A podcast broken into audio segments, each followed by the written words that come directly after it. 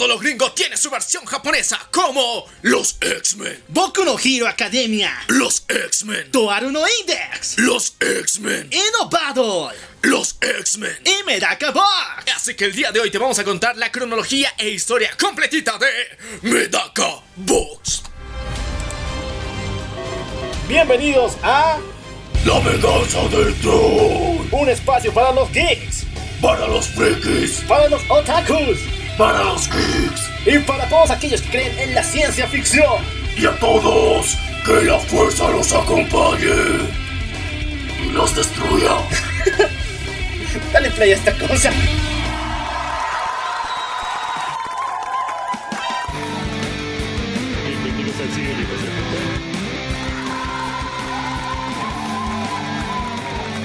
Muy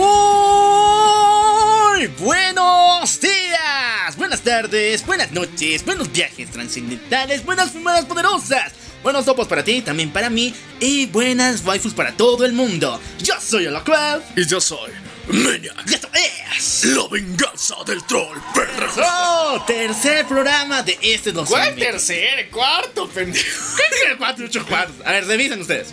Ustedes pongan quién dice la razón. Tercero Aquí, cuarto. su cuate loco Alf, que siempre les trae las mejores noticias. Pero es que. eh, el, el- ya está el Mr. Maniac. a ver, a ver, a ver. Tenemos que recordarnos una cosa. El, el primer episodio de este año fue los primeros troll. Luego tuvimos dos más. ¡Ah! Así que en tu cara, perro, este es el cuarto. No, no, no, yo me pongo la edición del pueblo. Y ya también, ¿cómo estás, Mania? Oh, sí, chicos, bienvenidos una nueva semanita más aquí para, para que disfruten de todo lo mejor, de la mejor energía que podemos transmitirles a cada uno de ustedes. Sean bienvenidos una vez más, porque recuerden, chicos, este día vamos a hablar de una de las, bueno, franquicias de anime más interesantes, más curiosas, más completas, extrañas al mismo tiempo, y con muchas referencias extrañas, así que lo van a disfrutar en grande. Vamos a hablar de Medaka Box. Sí, disfrútenlo, cochinos.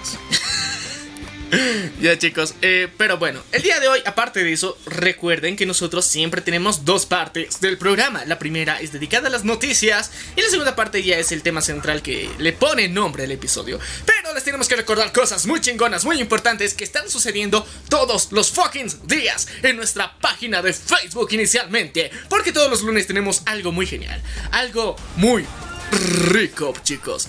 Porque todos los lunes tenemos algo muy genial llamado. Prison School. Sí, chicos, la versión sin censura. Los martes tenemos algo increíble, un nuevo volumen del cómic que ha puesto, ha hecho crecer pelos a los calvos y le ha devuelto la vista a los ciegos. Hablamos de... The Voice. Los miércoles se vienen sorprendentes porque tenemos la continuación de uno de los estrenos más esperados del año, Rosero. Segunda temporada. Oye, ya hubo mucho de qué hablar. Hay mucho de qué hablar de esta madre. Chicos, tienen que verlo. Están en una lista de reproducción para que no se pierdan todos los capítulos en orden. Y todos los días. Domingo, hay triple amenaza. Hay triple amenaza, chicos, porque los días domingos tenemos tres cosas muy geniales que todos ustedes van a poder disfrutar mucho. Inicialmente tenemos a una de las, bueno, dibujantes, ilustradores más importantes de todo Gringolandia, que nos ha podido ceder el derecho para que podamos traducir alguna de las viñetas que realiza cada semana. Hablamos de Meriwether, ¡Oh, sí, perros! Eso. Ella tiene un superpoder, una habilidad increíble que es volver waifu todo lo que toca. Sí, chicos, eh, muchas, muchas de las waifus que actualmente gozan ustedes son creación suya, así que gracias, querida Meriwether, por darnos tantas bendiciones. Pero queremos cosas ricas para disfrutar el fin de semana, queremos disfrutarlo en grande, queremos sabrosear un poco de lo cute y de los mejores cosplayers, así que tenemos nuestro sector favorito. El perreo intenso, el más hardcore, el más bonito, traído desde TikTok, el puerquito del troll. Y también, como estreno oficial de la venganza del troll, nos han pedido mucho. Y aquí está, oficialmente, porque antes un pirata me lo puso, ¿no? Sí, un pirata lo puso, pero chicos, a ver, ten- tengan, tengan la decencia de verlo no tan pirata. o sea, eran filtraciones, no iban a salir más. Al fin vamos a ver el tercer episodio de... Mushoku no, No. Tensei. ¡Oh, sí! y bueno, ya. Ahora, vamos a hablar de nuestras otras redes sociales, Instagram. Tenemos recomendaciones todas las semanas de lo que puedes ver en este tiempo de pandemia. Sé que ha sido duro, pero aún así, todo está chingón en nuestro Instagram. Y bueno, si tú tienes un humor negrísimo, negrísimo, rancio, podrido, en el cual te ríes de que un abuelito se caiga o que un perro. Ah, no, era revés. bueno, ya. O que un bebé le muerda a un perrito. Bueno, tienes que primero llamar al psicólogo y después unirte a nuestro Twitter. Oh sí chicos, únanse a nuestro Twitter. Porque en nuestro Twitter van a encontrar cosas muy geniales en las que van a poder disfrutar cambios significativos en la realidad. Porque todo se transforma, todo se distorsiona. Existe libertad de expresión. Ah, mentira, no, le censuraron al presidente, expresidente de Estados Unidos. Pero igual, Vayan a nuestro Twitter si quieren eh, conocer contenido que muchas veces no salen en otras redes sociales porque son muy nenas. Y bueno, si tú quieres ver los videos más chingones con la saga de los dioses profanos del internet y los personajes más cabrones posibles, según nosotros, tienes que entrar a nuestro YouTube. Sí, chicos, ah, tenemos algo muy genial. No sé si a ustedes les gustará. Ya, mentira, sé que les va a gustar, les va a encantar porque tenemos, bueno, y lo estamos repitiendo todo este mes. Vamos a repetir un, un episodio más, pero sí, sacamos un episodio donde te contamos. Y este es un video, así que tiene, tiene, tiene un trabajo por detrás más grande, visualmente hablando. Así que vamos a contarte por qué Kirito es un dios. ¡Oh, me vengo! Sí, chicos, te vas a venir el placer de ver a Kirito y todas sus grandes hazañas. Y recuerden, chicos, esta es la versión seria con argumentos. Lo pueden disfrutar directamente en YouTube. Dense una vueltita, lo van a disfrutar, lo van a gozar como tanto nosotros nos hemos esforzado para traerlos a ustedes. Pero no se olviden de un lugar muy especial, porque nosotros también hacemos trends y meneamos la colita. Sí, chicos, movemos las boobies aunque no tengamos boobies, pero si ustedes quieren que tengamos boobies, pues páguenos. Pero de todas formas, chicos, tenemos un TikTok donde hacemos cada locura, cada video extraño y obviamente el DJ Troll está ahí, perros.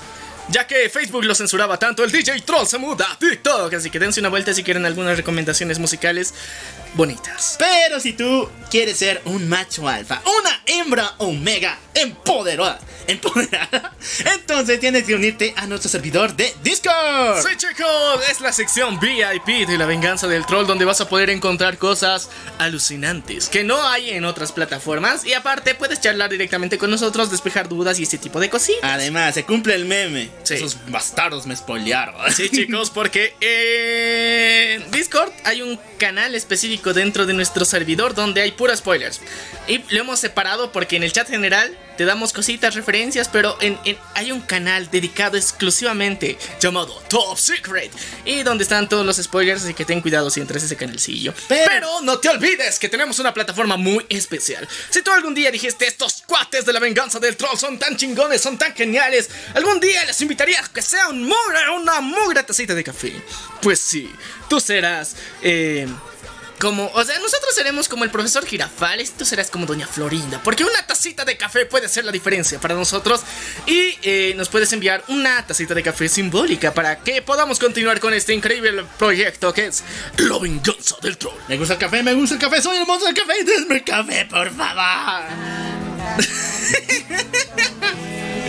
Ya chicos, ahora sí, vamos a empezar ya con, con- con lo que concierne a la temática el día de hoy. Vamos con las noticias. Sí, vamos con las noticias chicos porque recuerden que la primera mitad es dedicada exclusivamente a todas las noticias del mundo geek, freak, otaku y gamer. Y después estamos con el tema central que dan título a este episodio. Así que empecemos con las noticias. Vayan por los cómics de Deadpool mata al universo Marvel y los de la Capitana Marvel, quémenlos porque son inmundos. Y vamos a hablar de buenos cómics aquí en el programa.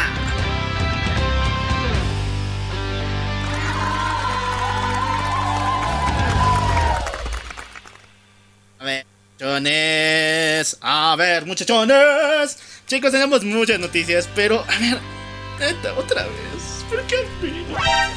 Es que lo hago. Trabajo en esto todos los fucking días de mi vida. Estoy en contacto con Kevin Feige. Ayer le invitamos una hermosa taza de café. Hoy me dijo, ¿no será molestia? No, pues usted. Y con, ah, con mamá Ann tuvimos una cita inolvidable en un hotel. No, chicos. no. Pero neta, trabajo para que sean noticias de verdad. ¿Verdad, Lamentablemente, no. Me salen pinches rumores cada día de mi vida. Bueno, a ver, empezaremos por las noticias serias, 100% reales y confirmadas, porque ahorita todos estamos con ganas de agarrar a putazos a alguien. ¿Y sabes a quién es? A Sony. ¿Sabes por qué? ¿Por qué? Porque, así para calmarme un poquito, porque retrasaron el estreno de la película de Morbius. ¡Un puto año, hijos! A ver, chicos. En serio, en serio, en serio. Es una de las peores noticias que he recibido. Porque ya tenemos toda una teoría extraña formulada con la conexión entre Morbius, Spider-Man y Venom. Que, que se va a cumplir próximamente en el Spider-Verse. Pero la película de Morbius se tenía que estrenar el año pasado. Dos. Este año se tendría que haber estrenado. Pero no, Sony dijo en el pastel. No voy a competir con otras películas que se van a estrenar este año. Así que lo van a retrasar para enero del 2022. Bueno, hay que poner aquí tres teorías fumadísimas de mi autoría. y la tercera que sí es muy fumada. La primera es de que eh, se quiere grabar la película para tener este con esa conexión con Spider-Man 3 porque este año supuestamente va a llegar a estrenarse y entonces ya tendría una relación. Otra, nació algo bien fumado que dice que antes o después de Spider-Man 3 va a venir la cuarta película de Spider-Man de Sam Raimi. Esa del universo que ha formulado él con Spider-Man, de Tobey Maguire. Eso ya es muy fumado, pero dicen, dicen que Morbius no es de la Tierra. A ver, ¿Quién me lo confirmó? Miami me lo confirmó. Sí, chicos, habrá cuarta película de Sam Raimi. Ya me tiran, no. Ah, eso lo dijimos hace rato. Cuando hablamos del Spider en nuestro directo de Spider-Verse, ahí lo dijimos.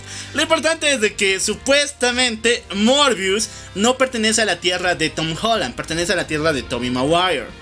Y ese, la aparición de Michael Keaton de la presentación del buitre es el buitre de esa tierra. Eso ya es muy fumado. Ya, ya, ya. Y mi tercera, Ya. Mi tercera, Ok. es de que no sé, algo malísimo va a pasar este año. Peor que el corona y entonces lo va a alargar todavía todos los proyectos para ese año. No sé, o sea, si, si me estás diciendo que algo malo va a pasar, me, me hace pensar que extrañamente Sony tiene esa información y no la quiere compartir. Así que ya vamos a entrar en terreno conspiranoico y no, no queremos hacer eso el día de hoy. Pero el punto es de que se retrasa un puto año. Cosa que no tenía que haber pasado. Ya. eh, Sony, a diferencia de otras empresas, esta no tiene una plataforma de streaming original propia suya. Entonces, y tampoco le ha interesado vender los derechos de esta película para alguna plataforma de streaming. Entonces, por eso estamos en un, en un terreno. Y además, la película de Morbius es exclusiva de Sony. No está compartiendo derechos con Disney. Así que, por eso mismo tiene más peso lo que ellos hagan. Al mismo tiempo, recordemos que este año recién se va a estrenar Black Widow. ¿Ya? Se va a estrenar en Disney Plus. Dos. eh, igual Spider-Man eh, 3. eh, Homesick se va a estrenar a finales de año. eh, y no sé, no sé qué pasará con eso. Ya hemos hablado, ya tenemos No, unas teorías posiblemente igual para Disney Plus. Sí, obviamente para Disney Plus, pero aparte de eso, son dos estrenos que tenemos para este año y aparte los Eternals, son tres que se van a suceder supuestamente este año. Aparte, hay otras personas que dicen que eh, no quieren estrenar Morbius a finales del 2021 porque eh, otra película pendeja que se ha retrasado que no tienen que ver con este mundo de los cómics es eh, James Bond No, Time, to, Die. Entonces, esa tampoco se ha estrenado. Así que estamos viendo casi dos años de retraso de esta peli. Lo de No Time to Die es porque venía en el mismo mes de octubre. Entonces yo creo que es un poco va por ese lado. Aunque no me la crean, la película es mala, con huevos. Al comienzo yo decía, oh, va a ser genial, porque ahí se va a despedir Daniel Craig, va a presentar a los nuevos James Bond, la James Bond mujer y a nuestro querido Tom Hardy como el nuevo James Bond. Bueno, un nuevo agente. Pero es mala, neta. He leído el guion o lo filtrado que hay. Y es muy feminista. Lo importante es de que da dinero, mucho dinero la franquicia de James Bond. Y obviamente que competir con eso Morbius no va a poder. Entonces creo que por eso lo han movido hasta, hasta el próximo año.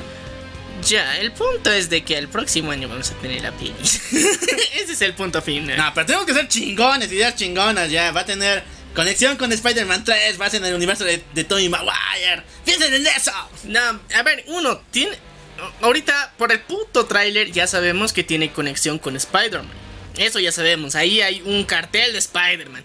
Ahora, el, el- detalle de por qué ha sal- ha salido la teoría de que pertenece al universo de Sam Raimi ha sido porque el traje de ese Spider-Man que está en el póster no es el traje del Spider-Man que hemos visto en Spider-Man de Disney. Sino en el de Sam Raimi es el más parecido traje que hay. Por eso es la única teoría que hay parecida. Pero puede ser, puede ser, nomás digo, que, que los grafiteros y que los cuatecitos hayan dicho, ok, vamos a hacer un rediseño del traje porque, o sea, como el Spidey siempre está en movimiento, nunca hemos tenido una foto de cerca y hemos hecho como creemos que se vería. Puede ser otra opción. Pero lo del Spider-Verse ya está confirmado, así que no, no, no vamos a hablar de mamadas. Ya, ya hemos tenido dos directos donde hemos hablado, así que si no lo han visto está en Facebook, así que búsquenlo. Bueno, inicio esta noticia con ese que me encanta. La Snyder Cut va a ser reducida de seis capítulos de una hora, una miniserie como tal, a una cuatro. película de cuatro. Eran horas. cuatro. No, eran seis. Eran cuatro. Eran seis. Eran cuatro, su puta madre. Eran seis. Y lo Eran importante es de que esto es extraño y muy doloroso. ¿Por Eran qué? cuatro. Esto viene a los rumores de, bueno, el despido de Ray Fisher y a Eran rumores cuatro. de que el mendigo Walter Mamadas, a quien podemos decir el villano de este programa y de toda nuestra vida, pidió a Zack Snyder que cortara las escenas de este actor. Eh, ¿qué, qué, qué, boludez, cabrón? ¿Qué me decís, pelotudo? A ver, eh, uno, chicos, hay dos versiones. Una en la que decían que el Snyder Cut iban a hacer seis episodios. No sé quién putas dijo eso. Luego había la versión que, que siempre Zack Snyder había defendido que iban a ser cuatro. Cuatro horas y lo iban a dividir en cuatro episodios. Por eso era una miniserie, porque si llegan a extenderse más de 5, ya se considera una serie. Y miniserie es menos de 5, por eso es 4. 4 episodios. Entonces por eso se decía que la Snyder Cut iba a durar entre 6 y 4. Pero Zack Snyder siempre ha dado referencias que iban a ser 4 horas. Inicialmente. 2. las versiones extendidas de todas sus películas, porque todas sus versiones de películas tienen versión extendida. En, sus versiones extendidas siempre llegaban a durar un promedio entre 3 horas a 3 horas y media, como máximo, 3 horas 20 con Watchmen, que se extendió así de putísima madre. Pero en esta ocasión vamos a tener la super versión extendida de 4 horas. Yo, en lo personal, no lo considero una noticia triste. Porque, o sea, 4 horas de una película, o sea, tienes todo lo que necesitas. Yo, ¿cuánto daría? Porque muchas películas tengan su versión de 4 horas. Aparte del Señor de los Anillos, ¿no? Obviamente. Pero esto hay- que aclarar. Uno, eh, no es que haya habido una reducción drástica, sino la información cuando ha llegado a internet. Si se han tratado de hacer el mame de que iban a ser 6 horas, seis episodios y de una hora cada uno, entonces un total de 6 horas. Otros decían que no. Entonces, al final hay, hay un punto en el que no es eh, monetariamente racional hablar de, de- de una producción de 6 episodios, de 6 horas, de pura acción, al estilo de la Justice League, no es viable. Uno, porque la plata no da. La cantidad de CGI y efectos especiales, postproducción, producción, pagarle a los actores. 6 putos episodios no es barato. Y ni HBO Max se puede dar el lujo de hacer eso con Zack Snyder ahorita. Una vez que salga la Snyder Cut y demuestren que esto está de putísima madre, recién van a soltar más presupuesto y van a decir, wow, esta mierda funciona. Pero de momento, para mí me parece más genial porque yo en lo personal he disfrutado mucho de las versiones extendidas de muchas películas, tanto de Marvel como de, de DC. Y en las versiones extendidas podemos explorar cosas más interesantes, vemos más trasfondo, vemos contextos de cosas que suceden luego y así se justifican mejor. Y esta va a ser la versión completamente extendida y vamos a tener un cuerpo por detrás de la historia que no va a estar resumida en la versión Widom, va a ser la historia en extenso. Y yo creo que eso es una de las cosas que más vamos a apreciar. Ahora bien, Walter Mamada, date a la chingada, ya no puede hacer nada en este punto, porque recordemos que eh, eh, los mismos contratos que hacen para la realización, postproducción y demás, tienen ciertas características especiales en las que hacen referencia a qué quieren proyectarse. Entonces, eh, Zack Snyder, para hacer la Justice League Snyder Cut, retomar el proyecto, obviamente hizo un contrato. Contrato con claras especificaciones de lo que él requería y de lo que eh, la empresa Warner requería. Y ambos han llegado a la conclusión de que iba a ser una película. Al mismo tiempo, todas estas negociaciones no pueden afectar el trabajo de Ray Fisher porque para mí me late que le pueden dar un stand-by, todo lo que quieras lo habrán despedido, pero en esta película era el protagonismo principal de Cyborg. Entonces, No puedes quitarlo de la película, o sea, son mamadas, no puedes. No se puede, es imposible. O sea, esta era técnicamente gran parte la película de Cyborg. En gran parte todo la historia, desde que sabemos la información eh, inicial de cuando se estaba realizando la Justice League, eh, gran parte de la trama gira en torno a Cyborg. Entonces, quitar a Cyborg es quitar dos horas de trama. No me jodas, o sea, no, no, no creo que se pueda hacer eso. Así que chicos, estén tranquilos, no, no pasó nada. Ray Fisher sí lo despidieron. ¿Volverá? No lo sabemos.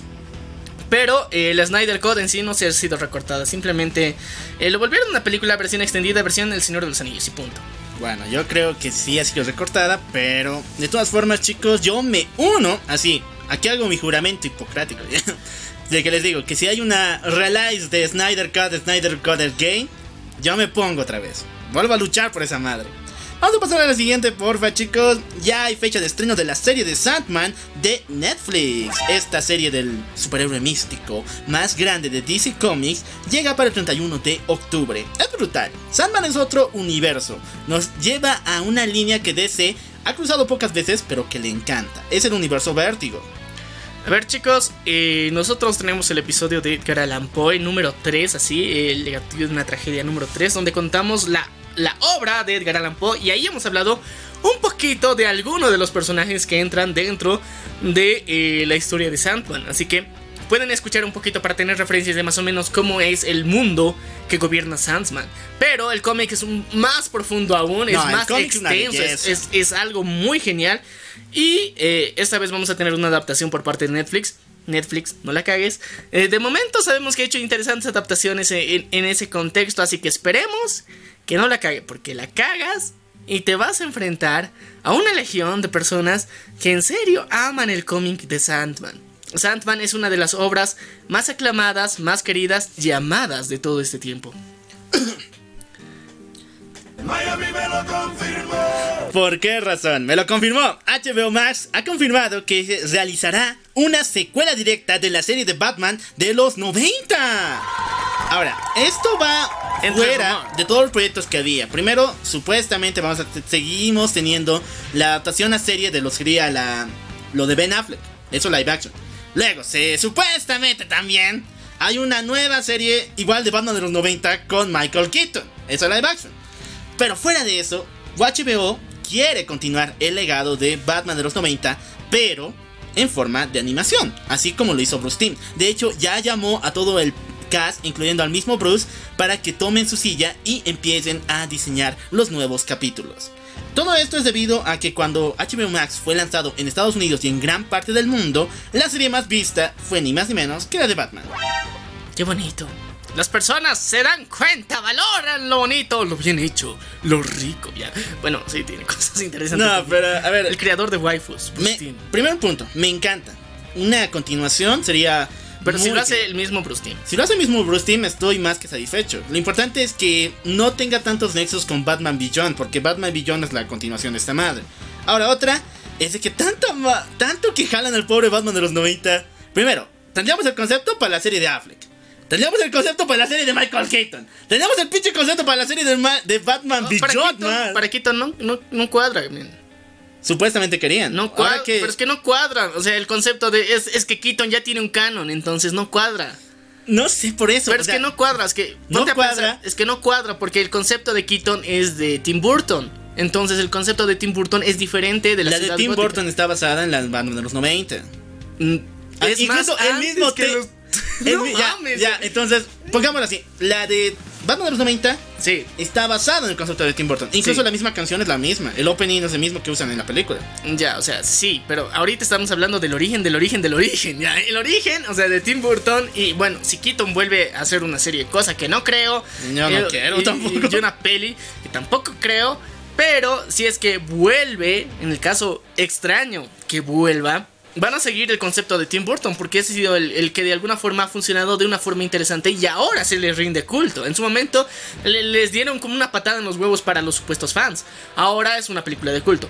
Y si es que cambiaran ese concepto, sería, se iría todo la shit. Entonces, ese concepto se mantiene, se cuida y se respeta. El de Burton El de Tim Burton con eh, Michael Keaton es un mundo aparte. Ahora, la serie de los 80 es otra cosa y esta sí tenía referencias con la que quería hacer Zack Snyder con Ben Affleck para la serie.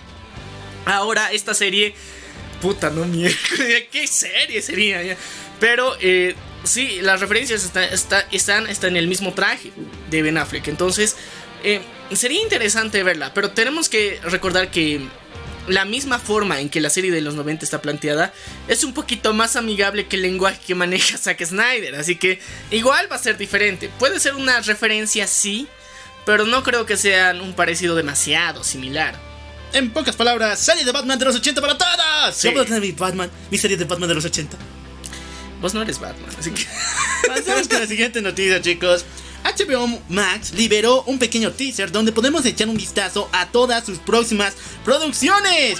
Estuvo brutal. No vamos a hablar de esto un poquito más adelante porque hubo de Tommy Jerry, Space Jam 2, pero el más importante, The Suicide Squad. ¡Oh sí, perros! ¡The Suicide Fucking Squad! Solo dos imágenes y el internet tiembla, mira, como tiembla como terremoto. En la cena. A ver, chicos, eh, es que aquí el squad, que sí está perrón, ahora sí, ya, no como antes, porque The Suicide Squad. El, el Ayer Code por siempre, perro. No, espera. Ayer Code, perro. Bueno, ahora el nuevo hashtag va a ser IRCat eh, de Suicide Squad. Bueno, volvió Walter Mamada, así que no va a poder pasar. Pero lo importante- lo importante es de que está, está brutal, uno, y que HBO Max sí. James Gunn hizo un interesante y excelente trabajo. Estamos atentos para ver lo que va a pasar. Pero chicos, este año, este año se viene. Así, a diferencia de las mamadas que nos presentan de que Morbius se cancela, se mueve para el otro año, se modifican las fechas de Disney. No, aquí Warner va a traer definitivamente este año directamente para su plataforma de HBO Max, The Suicide Squad. Las primeras impresiones ha sido increíble. Dicen que el personaje de Bloodsport es una de las mayores sorpresas. Y yo sé por qué, porque recordad lo que he dicho cuando apareció este cuate. Qué rico. A ver, ya, mete los spoilers. Ya chicos, atentos porque estos son spoilers de Suicide Squad, así que spoiler. A ver, chicos, recuerden que les dije que Bloodsport era un personaje muy importante en la historia de Superman. Porque él fue contratado por Batman en la historia de Crisis de Identidad para disparar a Superman una bala de kriptonita si es que se volviera loco. Ra's al Ghul roba sus planes y los utiliza en su contra, así que él utiliza Bloodsport para enfrentarse a Superman. Así que en toda su historia, él ha sido el único que ha disparado a Superman, ha podido casi matarlo. ¿Y quién creen que tiene cameo en The Suicide Squad? ¿Quién creen que va a aparecer en un flashback increíble? Henry Cavill, pues. Oh, papu, volviste con el manto, sí, perro. Ya. No, pero verlo contra Bloodsport es como ver a Deathstroke contra Superman, tal vez. La versión oscura de Deathstroke. Eh, Deathstroke ya es oscuro, no me jodas. No, pero ya me pongo aquí pinche racista, entonces ya. Sí, Sí, ya, ya, ya, ya, de ya, Deathstroke. ya, ya, ok, ok. Ese es Deadshot. Ah, sí, ¿no? Pero ya, ah, ahora sí chicos, eh, se viene brutal, se viene interesante. Hay, hay algunos críticos que han podido verla y dicen que está brutal.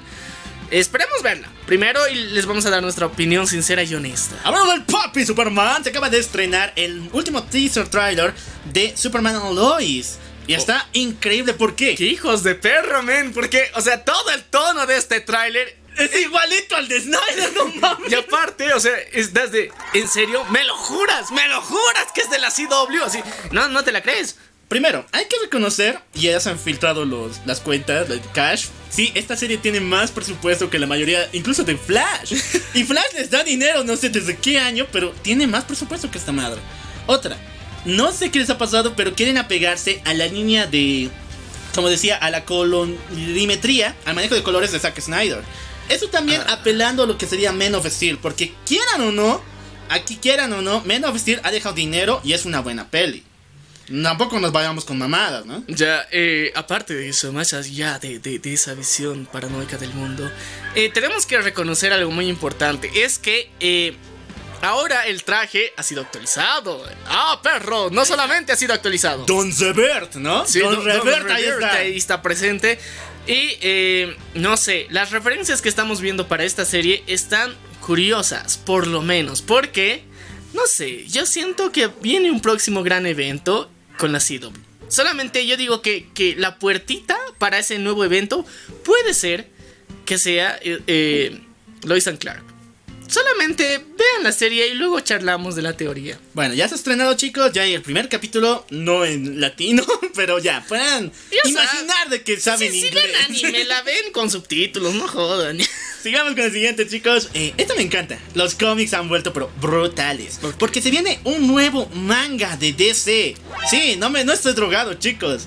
Les he contado un chingo de veces de que DC hace manga y son muy buenos. Y uno de estos es R. A ver, ¿cómo voy a decirlo en español? RWB o Right. Ahí, RWBI Ya. o Right. Alright, ya. Ripe es una de las series más increíbles que tiene DC. De hecho, además de su autoría, esta es una web serie creada por eh, coreanos. Y ha sido muy, muy amada por varios. Tiene una fanbase muy amplia. Ya que ocupa el lugar de chicas mágicas, pero al estilo más oscuro, muy dark en un futuro apocalíptico. DC compró los derechos, financió la web serie que sigue hoy en día en su canal en YouTube. Y fuera de eso, ha hecho los mangas, donde te cuentan el pasado, la historia de los personajes. Pero, quieren avanzar un poquito más. Y yo sé que es un gran pie para que DC, aunque no me la crean, produzca ya sus propios animes o sus propios mangas y los exteriorice más. Y esta es Right versus Justice League. ¿Qué? ¿Qué? ¡La puta madre! O sea, o sea, para, para. La clásica, para saltar a la fama los personajes que no son tan conocidos de, de DC versus la Justice League, o sea, versus la Justice League. Las así. Tortugas Ninja, los Power Rangers, La Suicide Squad. Squad. Todos han pasado por enfrentar a la eh, Justice League. Y no quiero ser arenoso, pero eran los Vengadores contra los Justice League. Pero chicos, ah, no sé, lean el manga, es- está interesante. Eh, bajen un poquito de, de la propuesta que es eh, lo, lo normal o lo común ahorita y busquen alternativas que esto empezó como indie. Hay que aceptarlo. Esto empezó como indie y eh, vieron potencial. Entonces, hay muchas series indie, hay muchos mangas, muchas webtoons, hay mucho material indie que está súper interesante, que tienen increíbles historias y en sus propios países yo creo que existen. Así que solamente es cuestión de que lo vayan a buscar y van a darse cuenta de que en serio hay buen material para, eh, no sé, imagínate que un, un cómic, una historia que sea referente a Latinoamérica y que la muestre, o sea, en su cruda realidad y no en los memes que nosotros siempre hacemos o compartimos. Sería brutal, no mames, o sea, es peor que Pablo Escobar, o sea, mil veces peor que Pablo Escobar podría ser, y aunque sea en animación, cabrón, es una historia bien redactada, bien planteada, con buenos personajes, podría mostrar la realidad latina de una forma muy cruda, y o sea, puede parecer, está escrita por Snyder. A ver, chicos, eh, primero, eh, esto de decir que DC puede hacer sus propios animes. eh, era porque a mí aparte, este evento va a ser un cómic, bueno, un manga en sí, pero los diseños de personajes están fascinantes. Miren nomás a esta mamacita Wonder Woman, waifu, de lo que era más waifu ya es más waifu. Chicos, eh, en serio, o sea, ¿quieren verlo a la Justice League? Versión anime. Bueno, versión manga. Pero manga japonés. Ah, cabrón. Y con los derechos de los de verdad. Pues ahí está, ahí lo tienen. Este no es un fanart, este es oficial. Bueno, este evento llega para el 9 de marzo, así que no se lo pierdan. Y como dije, es una gran apertura para que DC de una vez se anime a lanzar sus propios animes. Ahora sí vamos con Marvel con noticias drásticas. A ver, ¿con cuál empezamos? A ver, chicos. Eh, esta semana, Patrick Stewart, uno de los máximos exponentes del cine y también quien interpretó al profesor Charles Xavier en las primeras películas de los X-Men y en Logan, ha dicho y confirmado de que no formará parte del MCU ni tampoco va a interpretar al profesor X dentro de la continuación de la saga. O sea, ¿eso es novedad o qué pedo? Mm, Bueno, todos ya, bueno, yo les he revelado aquí, ah, ah, bueno, Miami me lo confirmó. Él me lo confirmó, Miami me lo dijo, que Logan, no, mejor dicho, Hugh Jackman iban a estar dentro de Doctor Strange 2. Todo el mundo esperaba que junto a él podríamos ver a Profesor Xavier en su etapa de los X-Men en las primeras películas de Brian Singer. Sin embargo, ya han confirmado de que él no va a formar parte. ¿Por qué razón? Dice de que las grabaciones que tienen que hacer con Doctor Strange son muy extensas y él no tiene un horario fijo y tiene muchos proyectos porque creo que ha vuelto al cast de Star Trek, ha vuelto. Sí, pues para Discovery. Para Discovery, para esa serie que tienen de Star Trek. Y entonces no tienen bien el horario ni tampoco las fechas. Además de que saben que Doctor Strange 2 es una de esas películas que se ha parado en seco por culpa del COVID allá en Inglaterra y no se sabe cuándo se llegue a estrenar. Posiblemente mmm, cambie de fecha. Entonces, sí, está muy, muy fea la situación. Y Patrick no va a formar parte de este super reencuentro. Eh, tampoco lo esperaba, honestamente. ya, pero ni modo, qué, qué, triste historia para que los que esperaban que vuelvan. Ya, ni modo. Pero eh, algo, algo raro, mira, que ha pasado en Marvel también esta semana, es que se ha confirmado a alguien que va a volver a Thor Loop and Thunder. Y nada más y nada menos que es Matt Damon.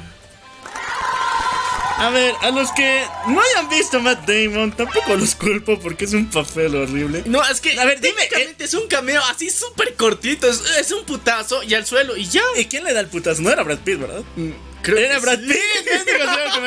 ya, invitaron a Brad Pitt y a um, Matt Damon para hacer un cameo en lo que sería Thor Ragnarok. Ya, entonces, Aquí ellos representan a, a Thor y a, y a Loki. Loki en su versión cómica de lo que pasó en Thor 2 cuando Loki está viendo ahí en un teatro con los niños así, haciéndole un culto a Loki. Y el tipo que le da el putazo al Loki falso es Brad Pitt. Y el que el Loki falso es Matt Damon. Sí, pero, o sea, es algo un poquito rebuscado. Es como un guiño, guiño, guiño. Pero un guiño dentro del guiño. Eso es, eso es lo que pasó con esto. Porque muchos ni se dieron cuenta. y no les tiran pelota. Ahora la pregunta es. ¿Qué putas va a hacer Matt Damon en Thor Love and Thunder? Me late algo. Tengo un ultra instinto aquí. Me late que Matt Damon va a ir al espacio y se va a perder. ¿Otra vez? Es que. Sí, ya, yeah, es Matt Damon. Le sale bien ese papel.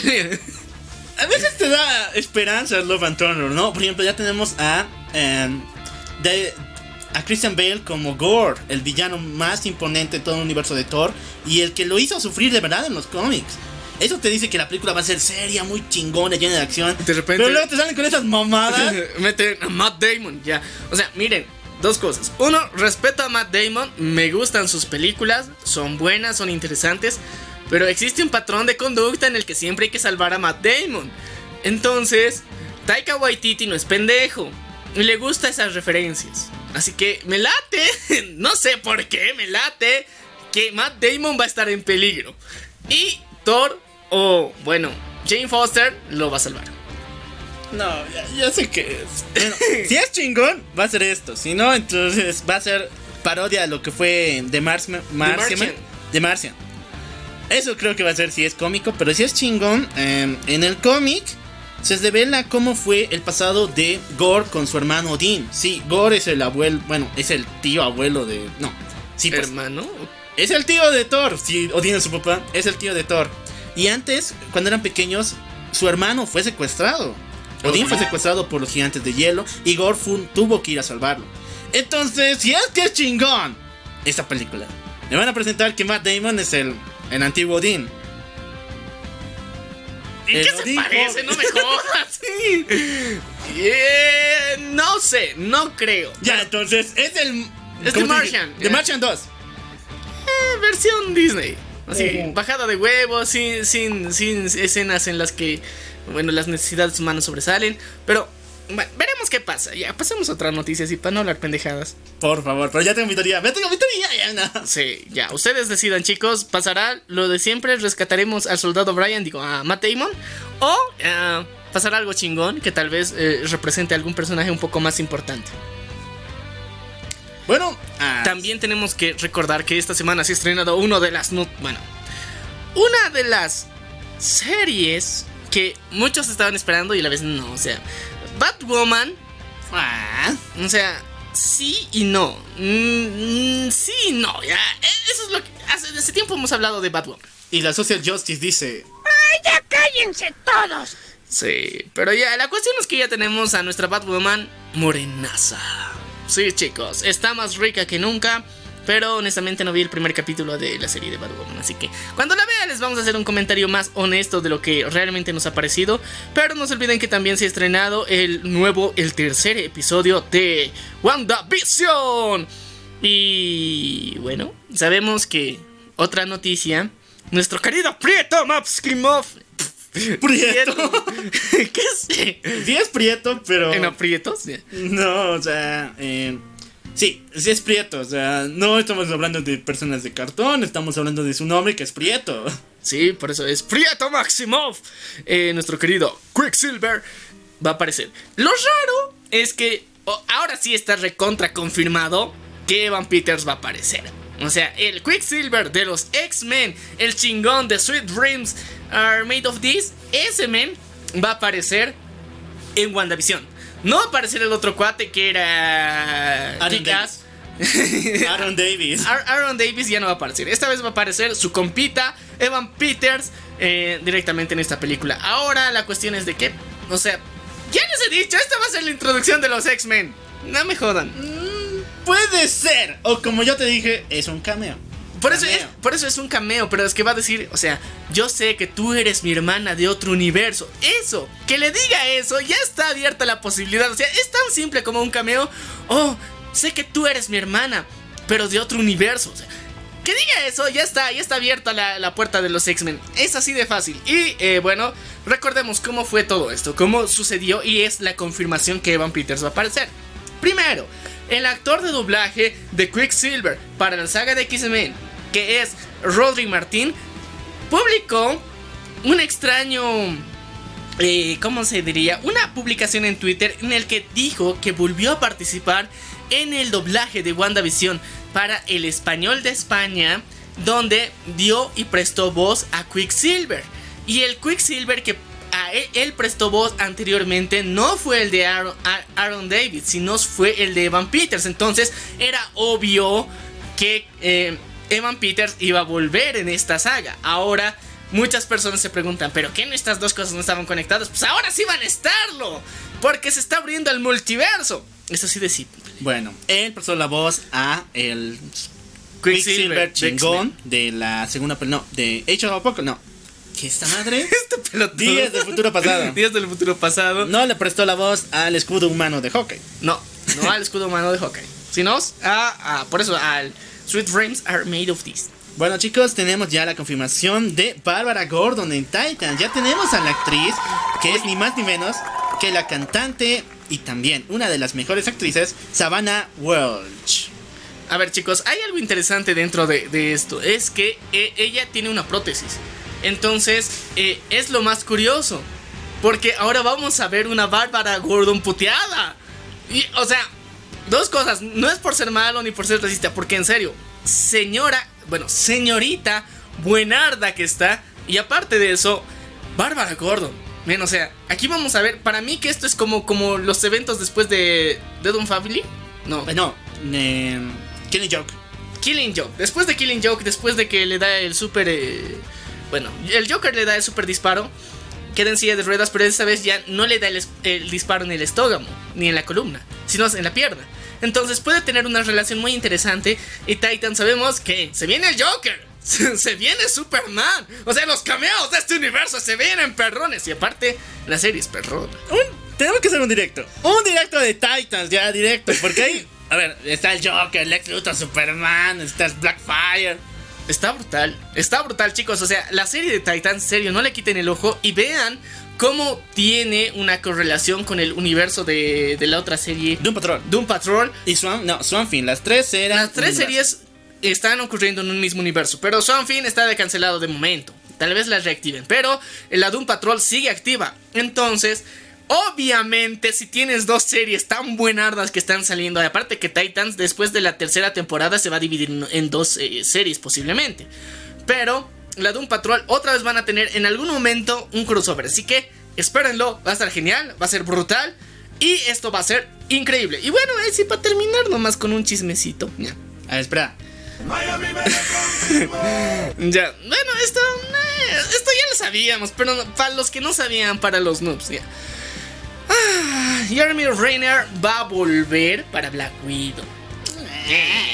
Y está confirmado, nada más. o sea, solamente porque salió un póster. ¿Todos lo sabíamos? Sí. ya, ya, para los que no sepan quién es eh, Jeremy Renner, es Hawkeye.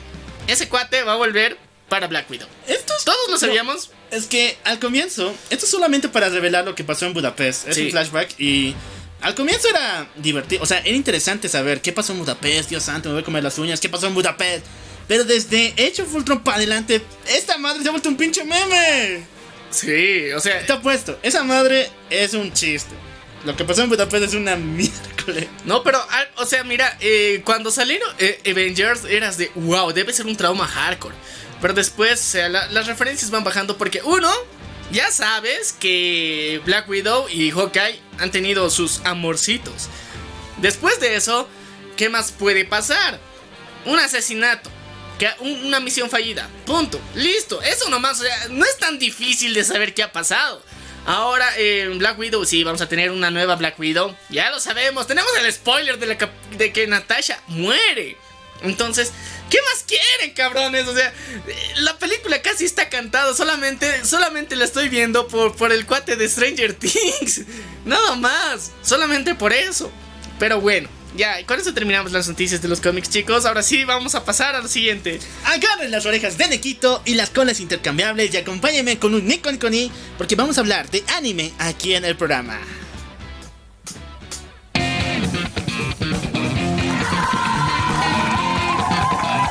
Curioso, ¿no? Ponemos, o sea, ponemos anime en la Facebook, hablamos de memes de anime, vemos de cero y spoileamos todo. Y no hablamos mucho de anime. Bueno, esta temporada. A ver, recordemos que ah, hace algunos meses atrás eran más noticias de anime que cualquier otra cosa. Sí, no mames. Porque ahorita la temporada está medio tranquilita, medio baja, no hay tanta polémica, no hay tanto. No hay tanto drama. Bueno, empezando de con- que se estrenen anime, se estrenan. Empezando con polémica, ah, bueno, los mendigos de Twitter, los fans ardidos de Shingeki no Kyoji han ido en contra del director de animación, al cual le joden por la animación del cuarto capítulo, diciendo que se ha saltado varias cosas del manga. Pero no me vengan con mamadas. Yo me he leído el manga, yo sé cómo va esta madre. Y no se saltó ni mendiga, solamente que la animación no mm, recalcó los puntos importantes para ellos del manga. Me vale verga ya. Me vale pito ya. Primero, sepamos valorar qué es el trabajo de animación. O sea, no, no solamente valorar el trabajo de animación, sino Pero es que no- está hecho en pandemia, hijos de puta. Primero, una cosa es mala animación, como la que tuvo Thunder Roar. Neta, esa madre ya por algo fue cancelada. Ya, pero también eh, Kimetsu. Ah, no. Nanatsu no Taisa no también. sí. O sea, eso eso, sí es pinche, pinche mala animación.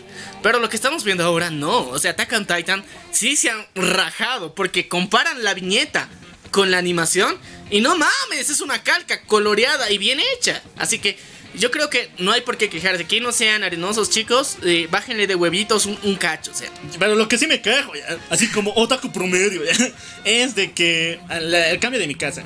O sea, yo sé que es sí. igual, no mames. No, es que en el manga por lo menos se les ven las. Pasemos al siguiente por antes de Ya, a ver, no, no, no, hay que Al hablar de, de- de. Attack on Titan antes de que. eh, a ver, yo voy a dar mi, mi referencia final. A ver, chicos. Sí, sé que mi casa parece un yo-yo. Sí, lo acepto. Pero, técnicamente ella es una MILF. Así que aquí está en modo uno, potra empoderada. Está mandilona a más no poder. Ya, entonces, con todas estas referencias de su cambio de carácter, personalidad y todo eso, la cirugía no podía faltar. No, eso se llama nerfeada al estilo anime. Porque ya pasó con tres personajes: las quintillizas de, de Gotobun. Re cero también lo que hicieron en Emilia, no mames. Y ahorita con lo mi casa. Esta semana fue semana de nerfeadas. Ya, aparte de eso, digo que, que aparte de que mi casa esté de motherfucker así bien, bien, bien badass, vamos a eh, ver una evolución del personaje. No quiero spoilear nada con, con lo que pasa en el manga, así que mejor O sea, Cálmense. Doña Evolución. Doña evolución. Así que chicos, tranquilos, con calma, respeten lo que están haciendo. Dos, valoren que se ha hecho, porque, eh, o sea, Shingeki no Kyojin tenía que retrasarse para mediados o finales de este año. Eso es lo que tenía que haber pasado. Pero los bondadosos animadores y la casa animadora decidieron trabajar desde sus mugres casas para darles un puto episodio que ustedes no valoran. Así que, por favor, tengan respeto y no envíen hate y no sean pelotudos. Bueno, y también hablando de las nerfeadas. Lo de Re Zero pasó esta semanita. Le Eh, reducieron la talla. Sí, le reducieron la talla a Emilia. Pero eso no es por siempre. De hecho, esto. Eso no es un cambio mm, perpetuo. ¿Por qué? Permanente. Porque este capítulo que fue chingonamente animado, la batalla de Garfield contra Subaru, eh, fue animado por Mapa Studio, el mismo que animó Shingeki no Kyoji. Ahora, ellos nomás fueron contratados por este capítulo porque no había presupuesto para volver con White Studio. Desde el siguiente capítulo sí vamos a ir con White, así que Emilia recuperará sus power-ups, así decirlo. Recuperará los magumbos. Lo de, lo, lo de las quintillizas, no, insalvable. O sea, es, creo que es Pierrot, no, es un estudio que siempre se dedica a esa madre. Es el que hizo One Punch Man la segunda temporada, por si acaso. Entonces, insalvable. Esas nunca van a volver a ser rellenas. Así que si es. A menos que cambien de casa animadora. En la tercera temporada. Sí, tomen, tomen mucha. ¿qué, qué? Ah, mejor no hablamos de ese tema otro día. Hablamos Sigamos todavía. Sí, chicos. Y Yanare. A ver. Y Jiranaide Nagatoro-san, o como me gusta decir a mí, por favor no me bulles, Nagatoro-san. Ya tiene tráiler y nos dice que se estrenará en el mes de abril. Esta es una de las legendarias. mm, No sé cómo ponerla en palabras siempre, a ver si tú no me ayudas.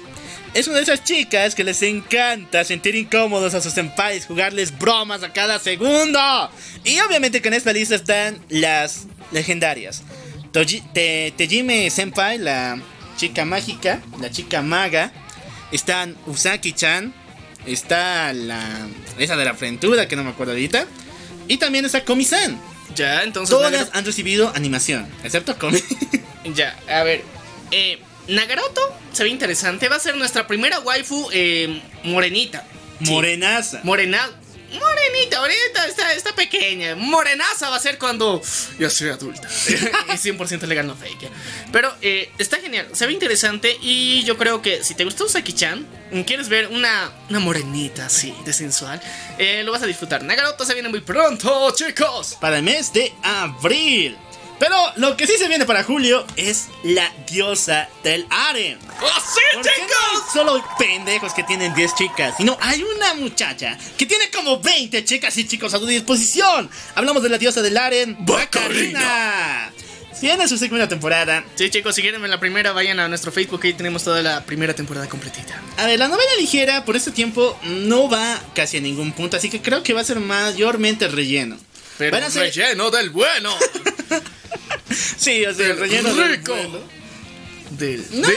Del de Chips. Es- o sea, es- con eso lo digo todo. No me molesta, la primera temporada igual fue por el mismo camino de presentarte historias eh, episódicas. Sí. Así que esa segunda va a ser de lo mismo. La tercera ya les digo que va a haber un poquito más de historia trasfondo, prepárense. Pero, o sea, e- esto es como decir calentando motores para que gane una buena base de fans y que continúe. O sea, la historia es bonita, así que véanla, chicos. Está en nuestro Facebook también para que ustedes la puedan ver. Bueno, ahora sí vamos con Red Zero, que se puso increíble ese capítulo. Sí, chicos. Primero, tuvimos unos momentos más esperados de la historia de los fans. Esperen. No spoilers. no voy a dar. Ya. Vean el capítulo que está en nuestra página de Face. Pero fuera de eso, el autor quería impresionar al mundo, así que estrenó el arco 7. Ya son dos capítulos que están publicados. Este arco en la web novel. Y aquí ya ponme la tranca. Chicos, si no han visto Rizero, si no han visto el manga, la novela ligera, porque eso está muchos años. la Bueno, web novel también. la web novel, que está mucho tiempo en el futuro de lo que está pasando ahorita en la temporada actual. Tápense las orejas, pero si quieren ser spoileados, spoilers, perros. A ver, chicos. eh, lo que pasa aquí en el arco 7 pasa después de- del despertar de Rem. Todo el mundo pensaba que iba a tratarse de. Bueno, un poquito tengo esperanzas. Algo similar a. eh, lo de Adam Sandler, su película. Como si fuera la primera vez. Ah, Sería genial, pero. No. Ahí llega el autor y te dice: ¡Ah, no, perro! yo no Me veo esas mamadas ya. Yo no veo esas mamadas. Y entonces decidió que el primer encuentro entre Rem y Subaru fuera uno muy violento, llevando incluso a Rem a ahorcarlo. ¿Por qué? Con las piernas. Yeah. ¿Por qué razón? Porque ella no tiene recuerdos de ella misma. De hecho, ella no sabe cómo se llama, no sabe quién es Rem, no conoce a nadie. Ella ha perdido completamente todos los recuerdos. Fuera de eso, obviamente, si ponemos en un, res- un retroceso a las acciones, tras vencer a Lois, Omi Subaru ha roto el contrato que lanzó eh, este maldito de. Ay, no me acuerdo este maldito enano que se comió a Rem. Bell, no, Ley, sí, el Ley. Entonces también a Crash en el reino de Lúnica van a devolverle sus recuerdos. Ella va a regresar como personaje, me encanta. Pero Rem no, es una de las consecuencias que tienen por rescatar su alma de ese lugar escondido. Ahora, lo que se viene es algo muy, muy guaso. Todo tilda, todo tilda a que esa historia de amor va a ir por sentidos apaches. Amor a lo incaico. ¿Por qué? Se viene un versus jodido entre Subaru contra Rem. Eh, ¿Sabes qué es, qué es muy triste? Que, o sea, Rem no recuerda a su hermanita. No.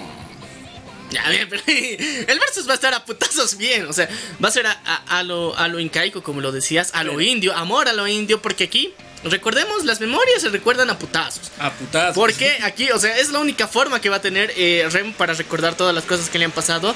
La triste eh, muchacha ya no, ya no tiene recuerdos de todas las aventuras que tuvo junto a su querido Subaru. No siente amor en este momento por él, pero con un buen putazo lo va a recordar. y Lo va a sentir en el alma. Para todos aquellos que piensen de que Subaru todavía es el estúpido idiota que hace su pose, de que no tiene power-ups, el tipo ya tiene power-ups, así que está, podría decir, sin equivocarme, que está al nivel de Rem. Eh, eh, ya, digamos, pero recordemos que el Rem tiene su pasado, tiene power-ups chingones de putísima madre que todavía no se han visto en la serie, así que eh, hay muchas cosas que faltan por descubrir y eh, esta batalla debe ser épica, va a ser épica y ya saben, amor a lo indio, Amor a lo indio. amor a lo indio. Bien, con eso finalizan las noticias del mundo otaku. Y ahora sí vamos a ir por las noticias del mundo gamer, que son poquitas, pero bonitas. Sabrosas.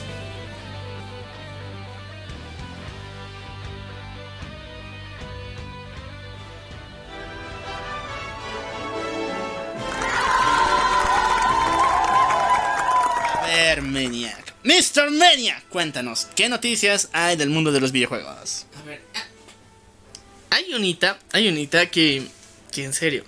A ver, la, la mega profanación de la semana, hay que hablar de eso. Chicos, se estrenó, bueno, se estrenó el teaser de Resident Evil, ¿ya? Pero los villanos, las villanas centrales, ya habíamos hablado en un episodio anterior de que iba a ser una historia que está conectada con todo el canon del universo de los videojuegos. Sí está conectado. Pero muchos gamers calientes empezaron a ver a estas MILFs como nuevas waifus. Y eras de... O sea, hay un culo de memes que dicen, no sé si asustarme o ponerme cachondo. ¿ya? y... Sí, o sea, buen diseño de personajes Ma- ma- marrano. rico. Pero, no sé, no sé lo cual, o sea, ¿tú estás de acuerdo? ¿Son profanables? O sea, todos sabemos que todo es profanable, pero estamos hablando de villanas. Estas no son blanditas, no son suaves, delicadas, sino son de las que te meten putazos o las que te hacen amarre. A ver, yo me fui. Mi mente se fue al diablo cuando ve, vi que profanaban a los personajes de Silent Hill. Ya, los de Resident Evil son una madre. Hasta cierto nivel entiendo que los profanen. Pero los de Silent Hill son otra miércoles. Un un universo de desesperación. De. Ya, ya, ya, pero pasa ya de la profanación. Yo estoy hablando de Resident Evil. Ya, hasta cierto punto yo puedo entender. También estos personajes no se ven tan estilizadas. Pero siempre está el pajero de turno que va a lanzar un buen fanart de esto. ¿Han- ¿Has visto? ¿Has visto las que se cargan? O sea, no necesitas un fanart, ya está ahí en el juego. Ya, pero eh, ese- esa fue una de las noticias que vimos durante esta semana que fue realmente curiosa. Como muchos eh, gamers streameaban y eran de puta, no sé si excitarme o, o asustarme. Entonces, yo creo que puedes disfrutar de ambos sentimientos. Al mismo tiempo. Al mismo tiempo, para más placer. Wow, esa sí es tecnología. Ahora sí vamos a pasar a las noticias del mundo normie. Para aquellos que no sepan cuando hablamos del mundo normie, bueno, son todo aquello que se basa más en nostalgia. Bueno, a ver series chicos, son, son, son, ver, son cualquier tipo de noticia que no sea de cómics, anime y videojuegos. Cualquier noticia que nosotros consideremos que es interesante, entonces la decimos normie. Así de fácil. Bueno chicos, hablamos de el teaser trailer que tuvo HBO Max que liberó esta semanita, donde vimos parte de Suicide Squad. Pero también vimos parte de Tommy Jerry, el ¡Oh, cual sí! nos sorprendió. Chicos, Está increíble. ¡Qué bonito! Pero, el que se Space robó. Jam. Eso, pero. La semana es Space Jam 2. Todo el mundo pensaba que serían dibujos planos, al estilo de Tommy Jerry. Pero la verdad es que no. Tal parece que están utilizando tecnología de punta que hace que los dibujos 2D, como los dibujan en la pantalla, se van a volver con relleno y van a estar en tercera dimensión. Sí, es un estilo. eh. La cuestión es que va a ser Space Jump 2.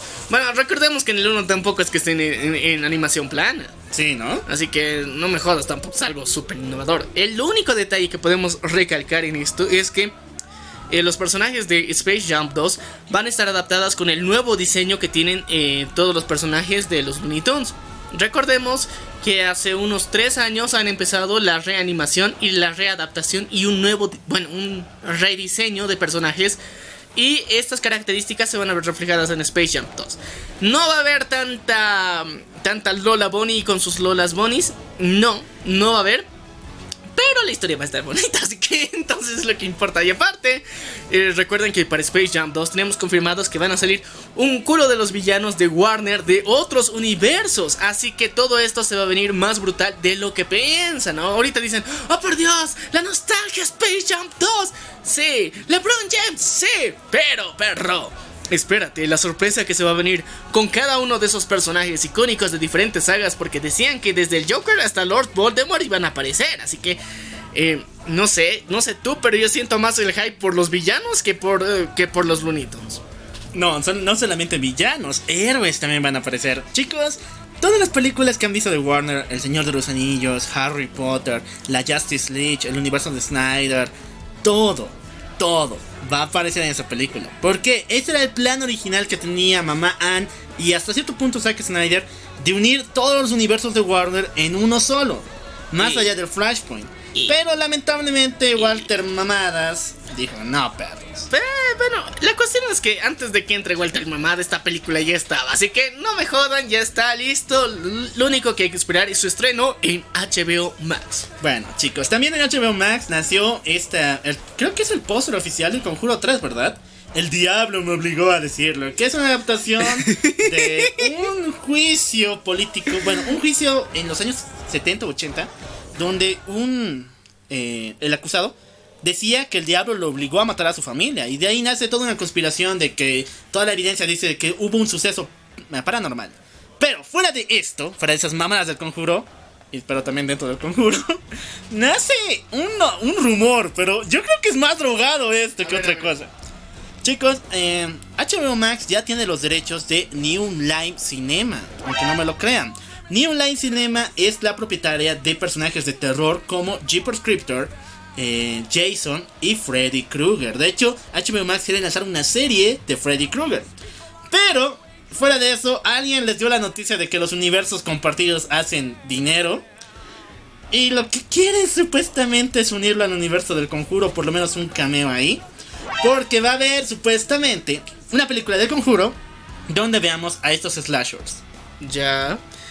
Eh, mamas. Pero mamas, puto, qué feo. A ver, a ver chicos, dos, dos cosas. Uno, los Warren, estos queridos personajes del universo paranormal, estos servidores de la luz, estos contactadores de demonios, estos cuates, en pocas, Estos bueyes. estos compitas, eh, son investigadores, no tienen poderes, no hacen nada. No hacen nada, o sea, es como ya, digamos, sus poderes son de curandero, medio curas y ya, ahí muere. Entonces, ¿qué harían contra un slasher? Solo correrían, así que no hay mucho, mucho chiste. Ahora bien, estos universos, yo creo que por separado, fuera del conjuro, sí pueden ser unidos. Eso sí, es muy viable, es muy fácil de hacerlo y que tengan especie de referencias excelentes, se puede hacer. Pero el universo del conjuro sí es paranormal, ¿captas? O sea, lo- los villanos slasher tienen la característica de que supuestamente están vivos y están interactuando en el mundo real, 100% real, no fake. Y no son sombritas solamente o cosas que te dicen, no, y cosas así pendejas, ¿no? Entonces, por esa misma razón, no creo que sea coherente que compartan un universo. Más allá de que eh, esta noticia sea de... Entonces, entonces no, no, no se la crean, chicos. Oye, ese me faltaba, ¿no? No me la creo, en serio, pero No me la después creo de ver la monja, después de ver la monja, tengo mis dudas, tengo mis dudas. Ya. Fuera de eso, eh, yo No, te digo, Aparte, aparte, eh, lo, lo que eh, el diablo me obligó, el diablo me lo no, dijo. el diablo me obligó a hacerlo. O sea, chicos, se viene meme. se viene memazo, chicos. Así que, eh, prepárense, el conjuro 2 se viene con buenos memazos. El conjuro Ya, pero 3. Yo te digo, es que Newman Cinema es una empresa que ha trabajado con todas las empresas actualmente. Y ahora que HBO Max tiene sus derechos, se ha hablado de un contraataque brutal. ¿Por qué? Podría ser que cobre los derechos de varios personajes con los que ha trabajado por lo menos en una película. Y de eso estamos hablando no solamente de los que ya he mencionado, sino también de Halloween, Chucky, o incluso, yendo palabras mayores, Alien y Depredador. No mames. Así que si es que HBO Max se pone de huevos, le da, contrata unos abogados de verdad, podría tener sus pelis de esas madres. O sea, sí va a tener. Va a tener. La cosa es que no van a compartir universo. Nada más. no eso, van no van a compartir universo. Porque no me vengan con esa pendejada. Nada más, eso, chicos. Eh, gócenlo. El nuevo memazo que se viene. El diablo me obligó a hacerlo. Chicos, hablando de terror también, se ha sonado esta semana el tráiler de Willy's Wonderland. Y ustedes se preguntarán, ¿qué miércoles es ese? Willy. Eh, Willy. Chicos, Wonderland. Warner y también Disney, no, no Disney, no, ok, Paramount, tienen un fetiche bien feo, que es hacer parodias de Five Nights and Freddy's. El año pasado vimos el, bueno, antes del año pasado hubo un chingo, mm, los muñecos diabólicos, el silencio de no sé tantos, todo que incluían a algo similar a animatrónicos que venían a matarte. Incluyendo Chucky. Incluyendo Chucky también, ¿no? Sí, ah, verlo Chucky. Netflix, Chill- man. Chills of Play es, técnicamente. Un animatrónico. eh, eh, sí, es un animatrónico y técnicamente es Nights at Freddy's con una versión de un muñeco más estilizada. Ya, pero fuera de eso tuvimos una horrible versión del año pasado de Warner que era los Banana Splits. Esa no la vean, ni querían, en serio, nunca vean esa madre. Pero, entonces Paramount dijo, yo tengo todavía la cancha, si Warner la cagó, yo puedo hacerlo mejor. Y bueno, viene Willy's Wonderland, una película que nos va a llevar a una pizzería donde el personaje de Willis es un animatrónico que mata noche, día y noche a sus, a sus víctimas, pero con la gran novedad ¿Qué? de que el protagonista es Nicolas Cage. ¡Oh, por Dios! ¡Ahí viene Ghost Rider a tragarte el alma, puto animatrónico! Oh, sí, el liberador de... No sé, va a ser raro. Es que Nicolas Cage no me sale mucho en películas de terror. ¿eh? Porque él siempre es optimista. Va a buscar la lucha, va a buscar la luz. El tráiler, el tráiler te revela cómo va a ir esta madre, porque Sí. no, no es de terror, creo que es como una especie de Survivor, o sea, ese estilo se llama, donde tú por lo menos tienes la chance de sobrevivir a lo que te está matando. Sí, pero a ver, chicos. Eh, uno, tenemos episodio de Five Nights at Freddy. Si quieres conocer la historia completita, busca ese episodio porque lo tenemos completito. O sea, toda la historia. Y vas a saber de qué va todas estas putas películas de mierda. ¿eh? Así que, dos, eh, Nicolas Cage no sirve para estos roles de survival. Eh, el solito, porque le va mal. Le va mal. Ya lo hemos visto en esa película de, de- de esas cosas, de esas flores que echaban, echaban ese polen que era veneno. Oh, no, pero hay una buena película de Nicolas Cage en terror. Es, bueno, no es tanto terror, pero es más o menos creo que es la de El hombre... El Eh. hombre en llamas. Era de una estatua de palos, de, de una colonia de mujeres. Ah, donde entonces nos no, rompen no la- spoilees, no spoilees. Donde le- No spoilees. Vean esa película, no me acuerdo el título. eh, Pero vamos a buscarla, les vamos a dar la referencia luego. El Muy punto bueno. es de que eh, hay películas y películas. Nicolas Cage para esta, en mi percepción, no jale. Bueno chicos, con esto finalizan todas, todas, todas las noticias del día de hoy. Gracias por acompañarnos. Y ahora sí, prepárense para ver a uno de los más bonitos que ha hecho Japón de los X-Men. Así es, chicos, prepárense porque hoy vamos a hablar de Medaka Bobos.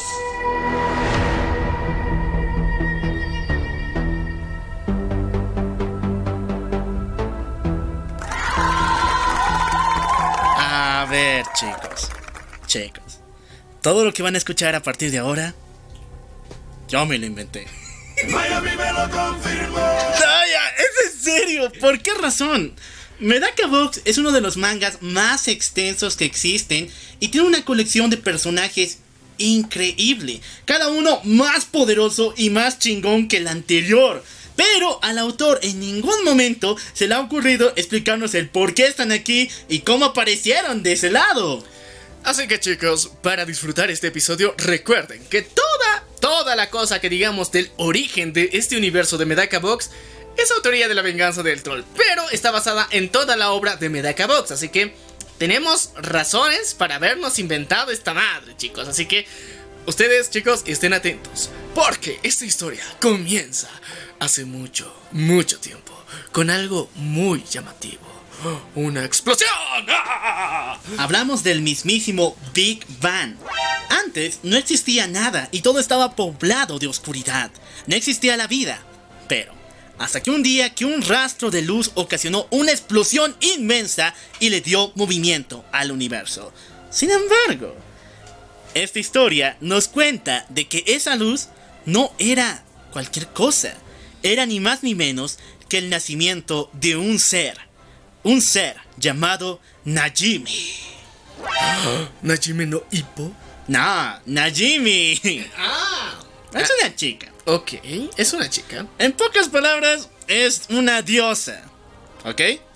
A ver, chicos, la historia continúa así. Najimi nacer, estaría viviendo en todo el fondo del espacio, en la oscuridad, por muchos millones de años. Mucho tiempo. Hasta que un día que se hartó y decidió buscar a personas iguales a ella. A cualquier ser viviente, así que empezó a desplazarse por todo el universo, planeta por planeta, vida por vida, aliens tras aliens, ¿y quién creen que encontró? Nada de nada. Porque chicos, no existen los alienígenas. ¡No existen! No existen, no existen en este universo. Ah, ¿ven? No existen los alienígenas y el único planeta, gracias al destino, que pudo dar vida, era ni más ni menos que la Tierra. Oh, qué bonito, somos los privilegiados aquí. Oh, me siento especial. Siéntete especial. Pero algo malo pasó.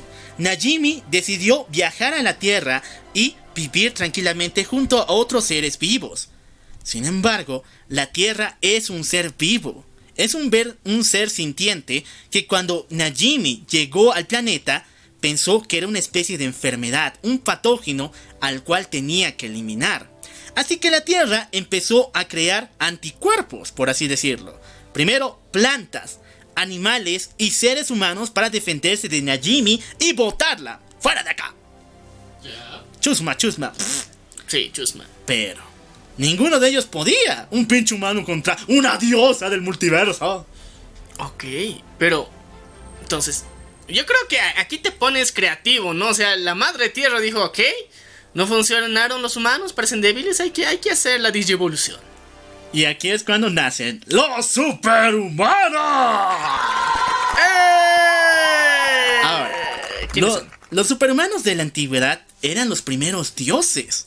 Zeus, Apolo y todos ellos se unieron en un consenso para ir a luchar contra Najimi y expulsarla de nuestro planeta. Sin embargo, ellos tampoco pudieron, así que empezaron a nacer miles y miles de personas con super habilidades. Tanto así que se formaron diferentes castas o también familias. La primera son los Not Equal. Sí, o sea, este nombre ya es del autor, yo no me lo pondría porque si fuera de mi autoría yo le pondría los los devoradores de de planeta, los pateatraseros, algo por el estilo. Y, o sea, a ver, ¿qué, qué, qué carajo significa los not equal? Not equal significa no igual. Así completamente en español. Pero, ¿qué tienen de habilidad estos tipos? Los not equal pueden crear objetos de la nada, alterar la realidad y crear cosas en un SAS. Ok, me estás diciendo que son linternas verdes. Son linterna verde. Ya, ok, son linterna verde. Ya. Pero también fuera de eso nacieron otra casta que son los Minus. Los Minus, contrarios a los Not Equals, pueden deshacer las cosas de la nada, solamente con un toque o con el pensamiento. Ok, o sea, son como destructores mentales. ¿Sí? Sí. Destructores mentales, los ¿qué? Minus. Los menos. Ok, ya tenemos dos, tres, ca- bueno, dos casas, ¿no? castas. Pero faltaría una tercera para completar esta gran familia de superhumanos. Y esta es ni más ni menos que los anormales. Los anormales vendrían a ser todos aquellos seres con diferentes poderes fuera de estos dos. Con diferentes tipos de anos normales. ¡Ay, mendigo cochino! Ma- ma- marrano. Nada, sino Los que anormales. si no puedes crear cosas de la nada, o sea, tan chingón como un not equal, o eliminar cosas de la nada como un minus, emo, pues solo te queda hacer una normal. Ya, y una normal que Bueno. anormalidad hace. Ellos tienen los poderes así como lo, lo escuchas. Pueden lanzar fuego, relámpagos, su voz es muy aguda. Prácticamente aquí vienen los pinches X-Men. Ok, los anormales son los X-Men. Sí. ¿Ya? ¿Ya? Y bueno, ahora sí inicia esta gran historia. ¿Por qué? Por generaciones el planeta Tierra, como es un ser vivo, creó a un ser por encima de los, no- de los not equal y de todos los anormales y los minus. Y ese era ni más ni menos que el campeón de la Tierra. Un anormal con tanto poder, tanto poder, que podía superar la misma lógica y derrotar a esa diosa. No mames, o sea, qué hardcore. Es que es como crear la superbacteria. ya. En serio, la superbacteria. ¿no? La superbacteria era este gran guerrero. El campeón de la Tierra. El campeón de la Tierra. Pero aquí vino algo malo, porque cada vez la Tierra tuvo que crear a más campeones. Zeus, nuestro querido Imhotep, y muchos más eh, seres históricos que han formulado la historia de la humanidad. Sin embargo, todo se detuvo en ni más ni menos que en el Imperio Romano, cuando tuvo que nacer el campeón de la Tierra, Marco Antonio. Oh, Marco Antonio. ¿Marco Antonio Solís? ¡Ah, no mames! ¡Oh, sí, chicos! Porque el campeón de la Tierra es nada más y nada menos que el Bukis, Marco Antonio Solís. Y con sus mejores rolas vino a salvar la Tierra. ¿Cómo, cómo es eso? No, chicos, hablamos de Marco Antonio del ejército romano, aquel que, que se casó con Cleopatra, que se enfrentó a César y todo eso. ¡Ah! Ese es Marco Antonio. Aunque el Buki igual es campeón. Ya, ya, El ya. igual es campeón, ¿ya? ¿Ya? Bueno, chicos, cada vez que hablemos de Marco Antonio, ahí viene el memazo. Lo importante es que Marco Antonio tuvo un- una especie de deseo prohibido. Oh, qué tan prohibido. Muy prohibido. Porque deseaba poder. Oh. Poder por encima. ¿Poder hacer qué? Ya me. No, poder por encima de todo, así que descubrió esta realidad. La Tierra estaba creando campeones anormales que estuvieran por encima de los anormales y los not equal y los minus. Entonces dijo, si la Tierra está creando tantos, yo algún día voy a morir y ser reemplazado por otro. Pero no. O- ok, a ver, a ver, a ver, aquí, aquí aclárame algo. A ver, dime, dime. Eh, aquí hay una incorrelación en todo esto. Técnicamente hay muchos eh, héroes de la Tierra, pero hay una especie de maldición que cada vez que uno nuevo nace otro tiene que morir. O pueden vivir dos y ser compitas. Y estos, eh, eh, estos héroes de la Tierra, ¿son Campeones. inmortales? Los campeones. ¿Los campeones de la Tierra son inmortales? No son inmortales, pero también, eh, como te dije, pueden vivir en coexistir uno con otro, ser amigazos y todo eso. Lo importante es que Marco Antonio no quería eso. Ok, ¿por qué? porque él estaba lleno de codicia. Así que su plan es satánico. ¿Por qué? Él empezó a matar a todos los campeones anteriores a él y a los próximos después de él. No mames, Marco Antonio Contras. Así es, muchachos. El maldito decidió matar a todos los campeones del planeta para ser el único con ese poder. Y así es como él creó una nueva identidad. Al viajar a Japón y matar al último campeón que nació allá, se hizo llamar Hijiko, el gran ogro destructor. Y aquí es cuando terminó sus días siendo el último campeón de la Tierra. Después de él, nunca más volvió a ser un campeón.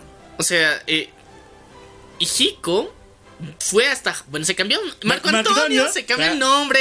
Y se fue a Japón Se a fue a Japón último. y dijo: Ahora me llamo Hijiko. Sí. Ahora, para que no digan que al campeón lo mató un cualquiera, digamos que soy un ogro. Ah, soy un ogro. En pocas palabras, sí. ya. Y ahora el, cuate se murió después de tantos putazos. Sin embargo, había alguien que sabía todo esto. Una familia muy antigua de Japón llamada los Shiranai. Los Shiranai estuvieron dispuestos a poner un fin a Hikiko. Así que estuvieron buscando por mucho tiempo a un campeón que naciera y cuidarla de que Hikiko supiera de ella y, no, que, y que no la mate.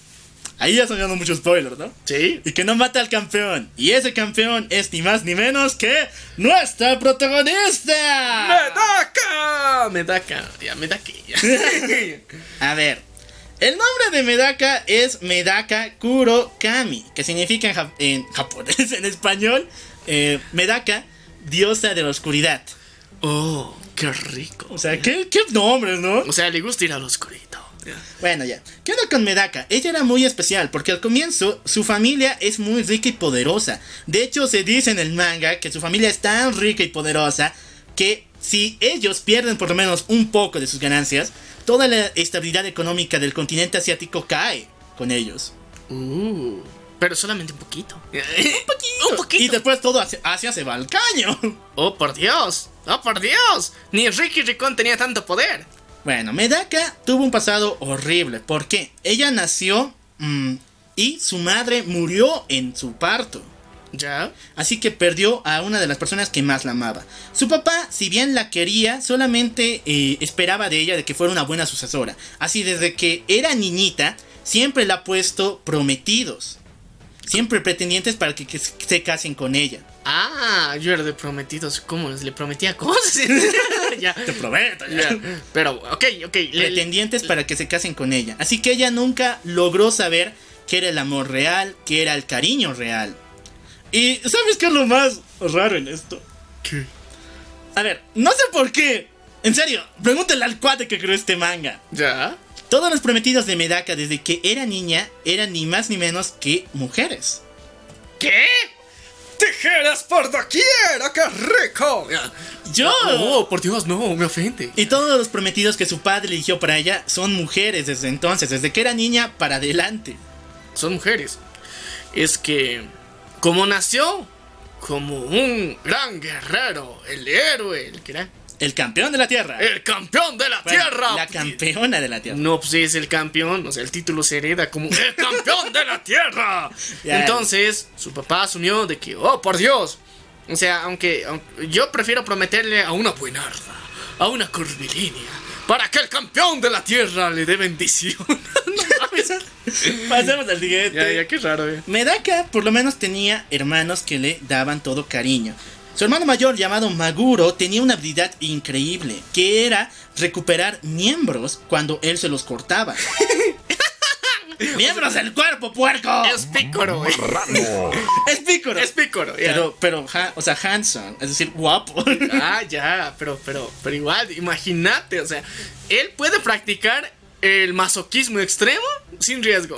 Bien que has tocado el tema del masoquismo porque su hermana menor nace, tiene este síndrome, es masoquista, le encanta ver, bueno, le encanta sufrir ese daño, pero su habilidad especial es recuperarse de cualquier daño que le dan. Oh, o sea, aquí la familia maso, masoquista. Uno que se puede cortar los miembros y le crecen y la otra que le gusta cortarse. ya, ya, o sea, los hemos. Nah, en serio, esto Los hemos visto en la serie. Medaka la pasó horrible, ¿no? No, o sea, imagínate, o sea, a, a- a tu brother, a tu hermano mayor, le puedes agarrar a puña, a putazos y no le va a pasar nada. O sea, tienes la seguridad. Es como tener ese, ese, ese hack especial para jugar eh, la WWE. O sea, libremente, sin, sin que hayan accidentes fatales. Imagínate poder romper una silla en tu hermano. ¡Pum! Ya, desde las escaleras que se lance y que no se rompa nada. Y que la otra, la, la menor, la masoquista, así, esté recibiendo y sea como Jeff Hardy. Y de repente llega ahí, ¡pum! ¡Putazo! O sea, no sé, para mí es como una infancia extrema, muy divertida. Pero para Medaka no. Bueno. y todo se puso mucho peor porque un día de estos, nuestra querida Nace, la hermana menor de Medaka, desaparece. Ella abandona su casa y desaparece de la villa de sus hermanos. ¿Por qué? O sea, ella estaba buscando más de eso que le gusta. ¿Dolor? En resumen sí, pero después te explico porque esto se vuelve muy muy oscuro. Oh. Bueno, seguido a eso, su hermano Maguro tiene que perseguir a su hermana para encontrarlo, así que también se aleja de la villa de Medaka, así que ella es condenada a la soledad perpetua. Oh, qué triste, ¿no? Pobre Perpetua. Pero aquí nacería el. El Super Ship. el Super Ship. El Super Ship, chicos. Aquí empieza toda una historia de amor y odio. Empieza una historia de amor. ¿Por qué razón, chicos? Medaka aunque su padre no sabía qué habilidad tenía, tenía que suponer que ella era metumano, o sea, es la campeona de la Tierra, no mames. O sea, Haz algo- niña, ya. haz algo- no, o sea, puede ser, imagínate, o sea, es como, como 11 de Stranger Things, así, como Eleven. De repente miraba algo, no le gustaba y le cambiaba la forma. ¡Ah! No mames, o sea, se, se emputaba y le lanzaba un rayo a su hermano, el que se recuperaba instantáneamente. O sea, yo digo, por eso te digo, o sea, es una. según yo, tuvo una infancia chingona. Pudo abusar o usar sus poderes libremente sin temor a matar a nadie. Porque generalmente pasa que cuando los niños que tienen superpoderes, sobre todo en Asia, y en el manga, obviamente, y, en el anime. Cuando tienen superpoderes, destruyen la vida de sus, de sus familiares, de sus amigos, no pueden controlarlo. Pero aquí tienes dibujo libre, puedes hacer lo que se te dé en gana y no va a pasar nada. Y yo creo que esto hubiera, o sea, ese poder de resistencia y de recuperar miembros hubiera tenido Anna de Frozen. O sea, ya no tendría Elsa tantos problemas. Son unos depravados. Es que estás mal de la cabeza. Pasemos al siguiente, porfa. Ahora sí, vamos a seguir todavía con el Super Ship. ¿Por qué razón? Medaka no sabía qué poder tenía, pero su padre sabía que tenía uno, así que lo inscribe en una academia especial para niños mutantes, aunque en este mundo se les llama anormales. Ok, en esta academia especial se encuentra con un niño el cual está empezando a hacer un rompecabezas. Está armando, pero no puede hacerlo. Por pelotudo. Torpe. Entonces Medaka dice, tráeme eso para acá. Y en un cacho, el gran problema que se armó este muchacho se resolvió. Oh, ¿y ese es el poder que tiene Medaka? ¿Resolver problemas? Más o menos, pero ahorita te explico cuál es su poder. Lo importante es de que Medaka dice tan cosas tan simples, no puedes, mendigo chango pelotudo. Pero el muchacho está feliz, está pensando, ¡eh! ¡Puedes resolverlo! ¡eh! ¡Puedes resolverlo! Ahora, una cosa importante es de que este niño, cuando se encontró con Medaka, tenía una capuchita en la cabeza. Entonces Medaka dice, quítate esa capucha, pareces estúpido. Y cuando se la quita, conoció el amor. Y aquí es cuando Oh. pongo el tema de Marco Antonio. A ver, no mames, no mames, no mames, no mames, no mames. A ver, a ver, a ver. ¿Me, me estás queriendo, tratando, insinuando decir que Marco Antonio reaparece? No, Marco Antonio salí, solo me puse el tema. Ah, Para señalar el amor. ah. Quiere ser más que su amigo. Quiere ser más que. Bueno, mejor dicho, ella quiere ser más que su amigo de ella. Bueno, de él, mejor dicho. Este muchacho es ni más ni menos que Senkichi Hitodoshi. Él es hijo de la doctora que está a cargo de esta escuela para niños anormales. Y aunque no me la crean, esta, esta señora tiene 42 años, pero parece una niña de 12. Ya saben, los japos y sus fetiches. Continuemos. está muy loco. Entonces, nuestra querida doctora Hitomi empieza a analizar a Medaka y ver su relación con su querido hijo. Y entonces empieza a ver cuál es su poder. Y ahí es donde lo termina. Su poder es llamado el All Perfection. ¿Que ¿De qué se trata esta cosa? El All Perfection es una habilidad eh, de vi por medio de los ojos que le permite copiar todo lo que pase a su alrededor. Es decir, hacer que lo que los demás hacen, pero en cuestión de minutos, dependiendo cuántas veces lo vea, puede llegar a perfeccionarlo. En pocas palabras, es el pinche Sharingan. Sí, pero es el hack que todos quisiéramos tener en Latinoamérica en nuestros exámenes. Ese es el poder que tiene Minaka, el All Perfection. Mientras Oh. más lo vea, más puede hacerlo y puede eh, hacerlo de mejor manera, más perfecto. Después le, le robaron este nombre, ¿no? O sea, para Boku no Hiro, pero bueno, ya. Oye, sí, ¿no? Sí. Bueno, ya de todas formas, algo pasa aquí. ¿Por qué razón? La doctora Hitomi se da de cuenta de que Medaka no se despega de su hijo. Y un día le dice, eh, señorita Medaka, ¿puede dejar a mi guagua? ¿Puede dejar a mi hijito, por favor? Guagua aquí en Bolivia es hijito, así que ahí va. Es que eh, tenemos que ir a casa. Pero entonces Medaka dice, no, nunca me van a alejar de él. Y en ese preciso momento, usa, no sé de dónde vio esta madre en una película de Kung Fu o algo por el estilo, pero solo con su presencia espiritual hace que el local, el local, eh, la escuela de superhumanos, cierre y que todos los guardias caigan rendidos al suelo, quedando solamente la mamá de eh, querido Senkichi. ¿Y para qué les ha hecho bajar todos al suelo? Porque en ese momento ella pensaba que querían separarlo de él. Ah, Y entonces se puso brava, no quería soltar al mendigo niño, entonces hizo que todos se vuelvan a dormir. ok, me parece interesante. Narcolepsia, ya. No sé de dónde, o sea, ¿qué película te hace esas madres, no? One Piece, ha checado One Piece. Tenet, ya. Tenet también. Ya. Pero, pero, pero, a ver. Ok, la, la niña está obsesionada con el muchacho. Ujú. Dos, técnicamente es huérfana. Así que, según yo, podría adoptarla y irse a vivir con su querido amado Coso. Senkichi. Senkichi. Pero bueno, entonces la querida Hitomi, la doctora, le dice, eh, bueno, está bien, pero ¿qué tal si hacemos un trato, Medaka? Me devuelves a mi hijo y yo en algún futuro posible, no, dependiendo de la respuesta que te dé tu hijo, puede, puedo aceptar que ustedes dos se casen.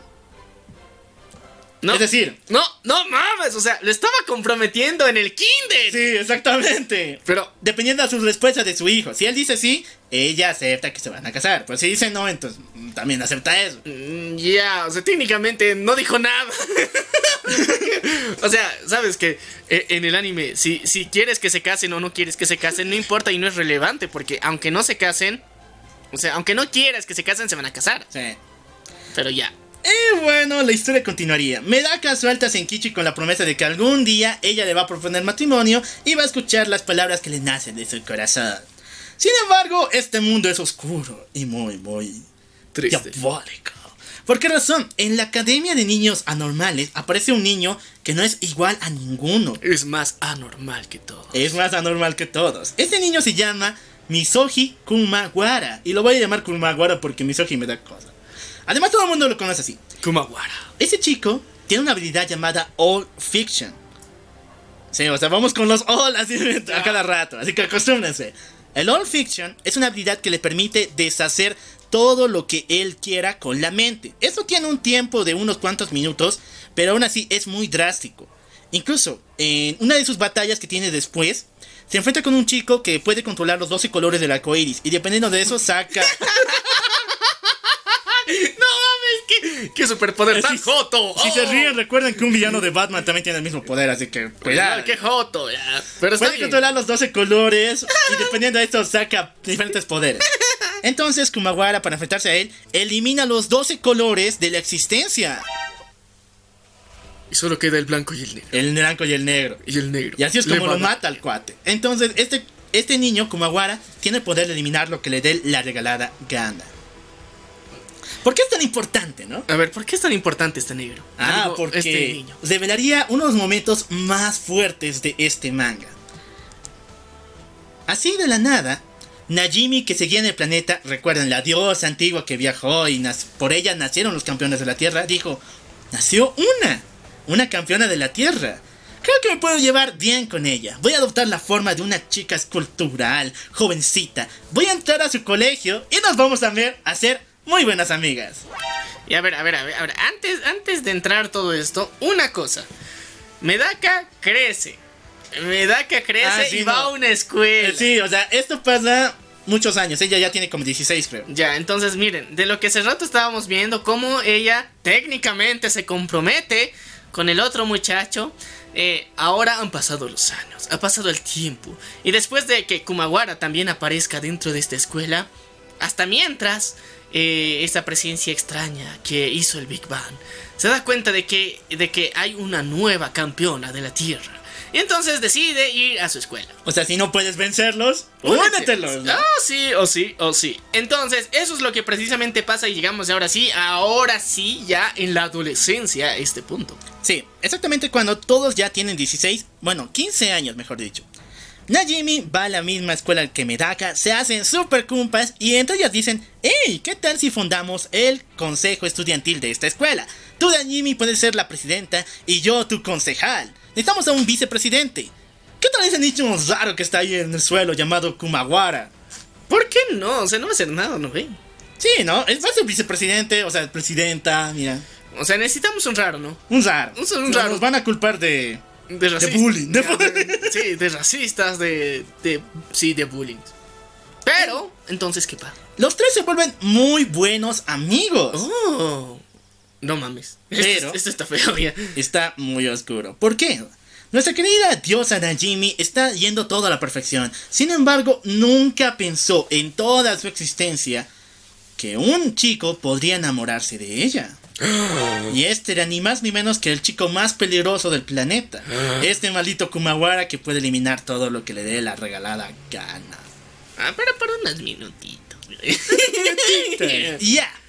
Algo malo pasa con Kumawara. Cuando ahí la presidenta Najimi le dice, hey loco, quiero que te unas a mi club. Pero queda embobado.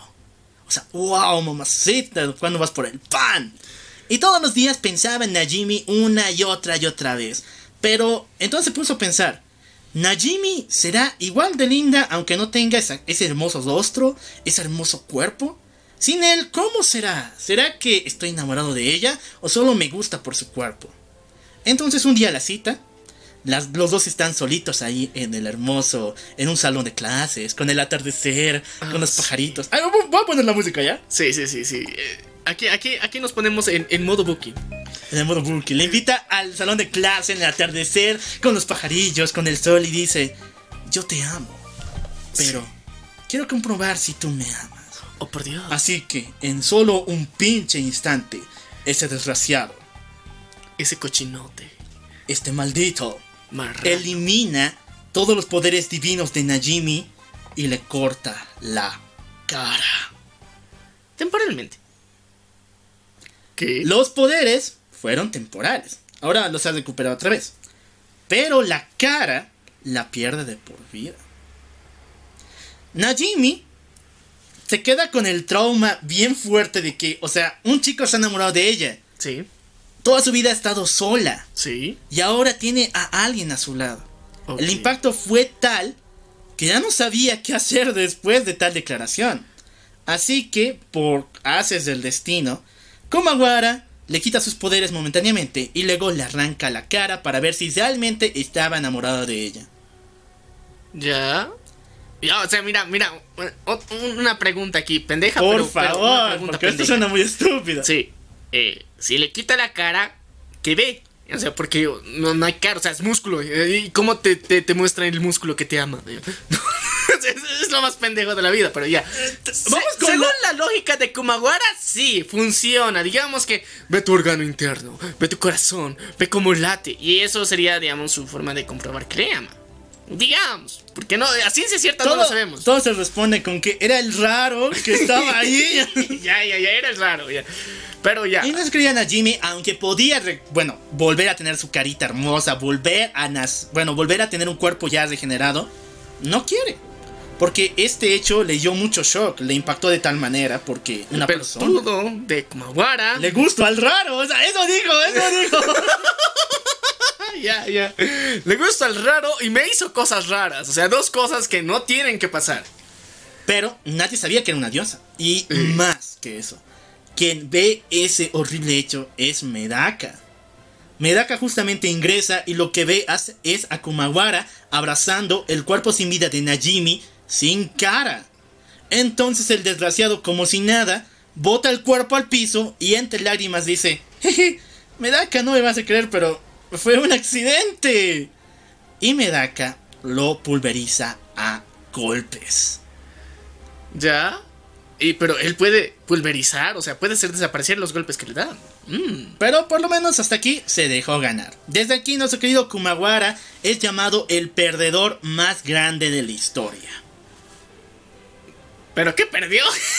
Perdió a su amada. ya, ya, ya. Eh... Perdió a su amada, perdió una pelea con Medaka y después, cada vez que intentó pelear con alguien o por lo menos hacer algo, siempre perdía en todo lo que hacía. Ok. Desde aquí, su trauma del raro. Ya. Ahora sí, inicia ya una nueva era. Medaka está traumada de por vida, o sea, ha visto a sus dos mejores amigos, a una sin cara y al otro que le quitó la cara. Ya, o sea. Ah, ya. eh, Traumas raros de Medaka. Pero el destino no podía quedarse sin Medaka, ella es la campeona de la humanidad. ¿no? Sí.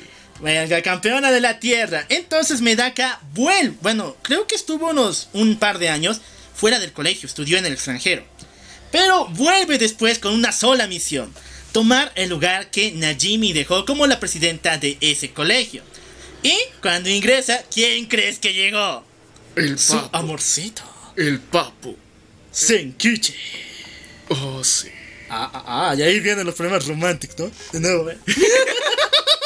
No, me encanta esta música ya. Lo importante es que los problemas románticos van a aumentar mucho. Porque hay un chico muy bueno, un anormal por si acaso, que tiene mucha fuerza, llamado Kuoki. El cual también está enamorado de Medaka. Así que aquí pasan muchas cosas. ¿Por qué? Medaka quiere formar un nuevo consejo estudiantil y que Kuoki esté dentro de él. Así que Senkichi se pone con cara de muchos celos. Ya, pero a ver, una cosita. Senkichi, ¿recuerda a Medaka? Obviamente. No, es que yo digo nomás, o sea, porque yo en lo personal no me acuerdo cosas del kinder. Bueno, no, yo te digo. Si una chica te secuestra, ¿lo vas a recordar para toda tu vida? Sí, pero tal vez lo suprimes, como es un recuerdo de niño. Ah, sí, también. o sea, hay la posibilidad. Pero ya, ¿para quién sí se recuerda? Senkichi se encuentra con Medaka y recuerda todo lo que vivieron juntos. Y bueno, ahora está celoso porque hay un nuevo rubio en el camino. Ya. Pero el triángulo amoroso que tenemos se vuelve en un cuadrado amoroso. ¡Oh, por Dios! ¡Felices los cuatro! güey. Felices los cuatro, porque Maluma lo predijo. Maluma lo predijo. Nuestro querido Senkichi tiene una Loli detrás de él. Una Loli que siempre lo acompaña y lo quiere mucho, llamada Shira Nui. Y sí, acuérdense de ese apellido porque es muy importante. Al comienzo lo dije, ¿no? Sí, Era el clan que defendía a Medaka. sí. Shiranui está en esa academia, quiere mucho a Senkichi, pero más le encantan los dulces. Le encanta comer todo, puede comerse un banquete entero sin remordimiento y sin engordar ni un solo gramo. Es Majin Buu, versión. Es Majin. Buu. Ya. Ok, ¿quiénes más forman el consejo estudiantil? Aparte de ello, aparece una nueva chica llamada Mogana, la cual es mi waifu, prohibido no robársela, quien tiene el- el sub- la super habilidad de crear ecos y eh, ruidos morta- mortales con su voz. En pocas palabras, es Black Canary. Sí, pero también, eh, ¿qué, qué se llamaba la de, la de Mortal? Kombat? Ah, ¿Shiva qué era? ¿Shira? No me acuerdo. Ah, la de Liu Kang, su, su chata, ¿no? Sí, la, la que. ¡Oh! Y grita todo el tiempo. ¡No! ¡Ay, no me acuerdo la Yo puta! tampoco. Pero ya, ya, si quieren un ejemplo con los X-Men, es Banshee. ya. ya es Banshee. Para que noten que esta madre sí es copia de los X-Men. Lo importante es de que ella se une al consejo estudiantil porque le encanta el dinero y se une como la tesorera de este nuevo grupo. Y también porque Medaka la besó para unirla a su nuevo consejo estudiantil. Prácticamente cuando la besó, que fue motivos de vida o muerte por si acaso, eh, le borró la mente, o sea, le hizo un lavado cerebral y la unió al consejo estudiantil. O sea, a ver. Me, me estás diciendo que una de las habilidades de Medaka es dar besos que te limpien la memoria de los deseos malos. Y volverte buena. y volverte... ¿Ya? Si esto se aplicaba a Naruto sería raro. En serio, chicos. Bueno, hay el nuevo consejo estudiantil. Está Shiranui, está Senkichi, está Kudo, está Mogana y Medaka como la presidenta. Sin embargo, aún queda un puesto, que es el de vicepresidente. Ese puesto no se llenaría por mucho tiempo. Pero este nuevo consejo estudiantil tiene una sola misión en el mundo. Ponen una cajita en medio de todo el, colegio para que todos los estudiantes que tengan problemas escriban su problema ahí y Medaka junto con su gran consejo pueda ayudarles. Y es así, de, de ahí viene el título, Medaka Box, la caja de Medaka. Ya, a ver, eh, esta cajita era como el. La caja. Bueno, el servicio de atención al cliente. Servicio de atención al cliente. Ya, dale. Bueno, pero ¿qué pasaría aquí? De hecho, la primera temporada del anime es un chingo de aburrimiento. Porque siempre se trata de que los chicos tienen problemas, Medaka tiene que ir a salvarlos. Los chicos tienen problemas, Enkichi va a ir a ayudarlos. Y es episódica la cosa. Hasta que llega el mendigo final. El final de temporada es brutal porque aparece uno de los villanos más grandes, Unsen, de este manga. Unsen no es tanto un villano, pero sí es diabólico. ¿Por qué razón? Este pinche niño peli blanco tiene una super fuerza igual a la de Superbad. Y con lo cual, con una unas esposas y unas bolitas de goma, hace una bueno, está a punto de vencer a Medaka en una pelea. ¿Pero por qué? Unsen es parte del consejo disciplinario de la academia. Y el día en que se entera de que el consejo estudiantil, o sea, sus jefes por si acaso, hacen mamadas bien raras para ayudar a las personas, entonces decide poner al consejo en norma. Pero son tus jefes, compa. Pero es el consejo disciplinario, o sea, es como la PM que va a arrestar al presidente. Ya, ya, digamos que tiene sentido. Pero, a ver, Me dijiste, ¿cómo, cómo? ¿Con bolitas de goma y esposas? Esposas. ¿Qué clase de sadomasoquismo es eso? Bueno, como Unsen la utiliza para derrotar a Medaka. Sin embargo, cuando en su pelea ellos se enfrentan, algo pasa. Medaka saca un poder que antes no tenía y que pocas veces Senkichi la ha podido ver cuando eran pequeños. Este es ni más ni menos que su primer modo. Sí, porque aquí chicos existen los modos como en los Super Saiyajin. Pero no son tantos, también. Y una de las cosas es que también se le cambia el cabello a Medaka, cambiando de color azul a color rosado. Este es su primer modo llamado Diosa de la Ira, la cual aumenta su fuerza, su velocidad al 2000%. Y unos magumbos. Unos magos, bueno, los magomos siempre ha tenido, pero, Pero aquí, aquí se... se- digamos que le crecen más. Sí, sí, eso. Disfruten la vista. Dicen, no, ya. Pero ya. Querida Medaka derrota a Unsen, el cual era muy poderoso. O sea, si Unsen era Superman, la pinche Medaka era, era Doomsday. No mames, ya. Lo Estamos- hace pomada. La única forma de parar a Medaka es que sus amigos la abracen y digan, no, Medaka, no, no lo mates, no lo mates. Y así Medaka vuelve en sí a la normalidad. Ok, Unsen le revela algo muy oscuro, algo muy dark. El cual dice, no importa que tú seas la pinche presidenta del colegio, hay alguien más pinche poderoso que tú, más importante. Y esa es ni más ni menos que la clase 13. La clase 13 está conformada por anormales muy, muy peligrosos, que el director de esa academia reunió en un búnker bajo tierra.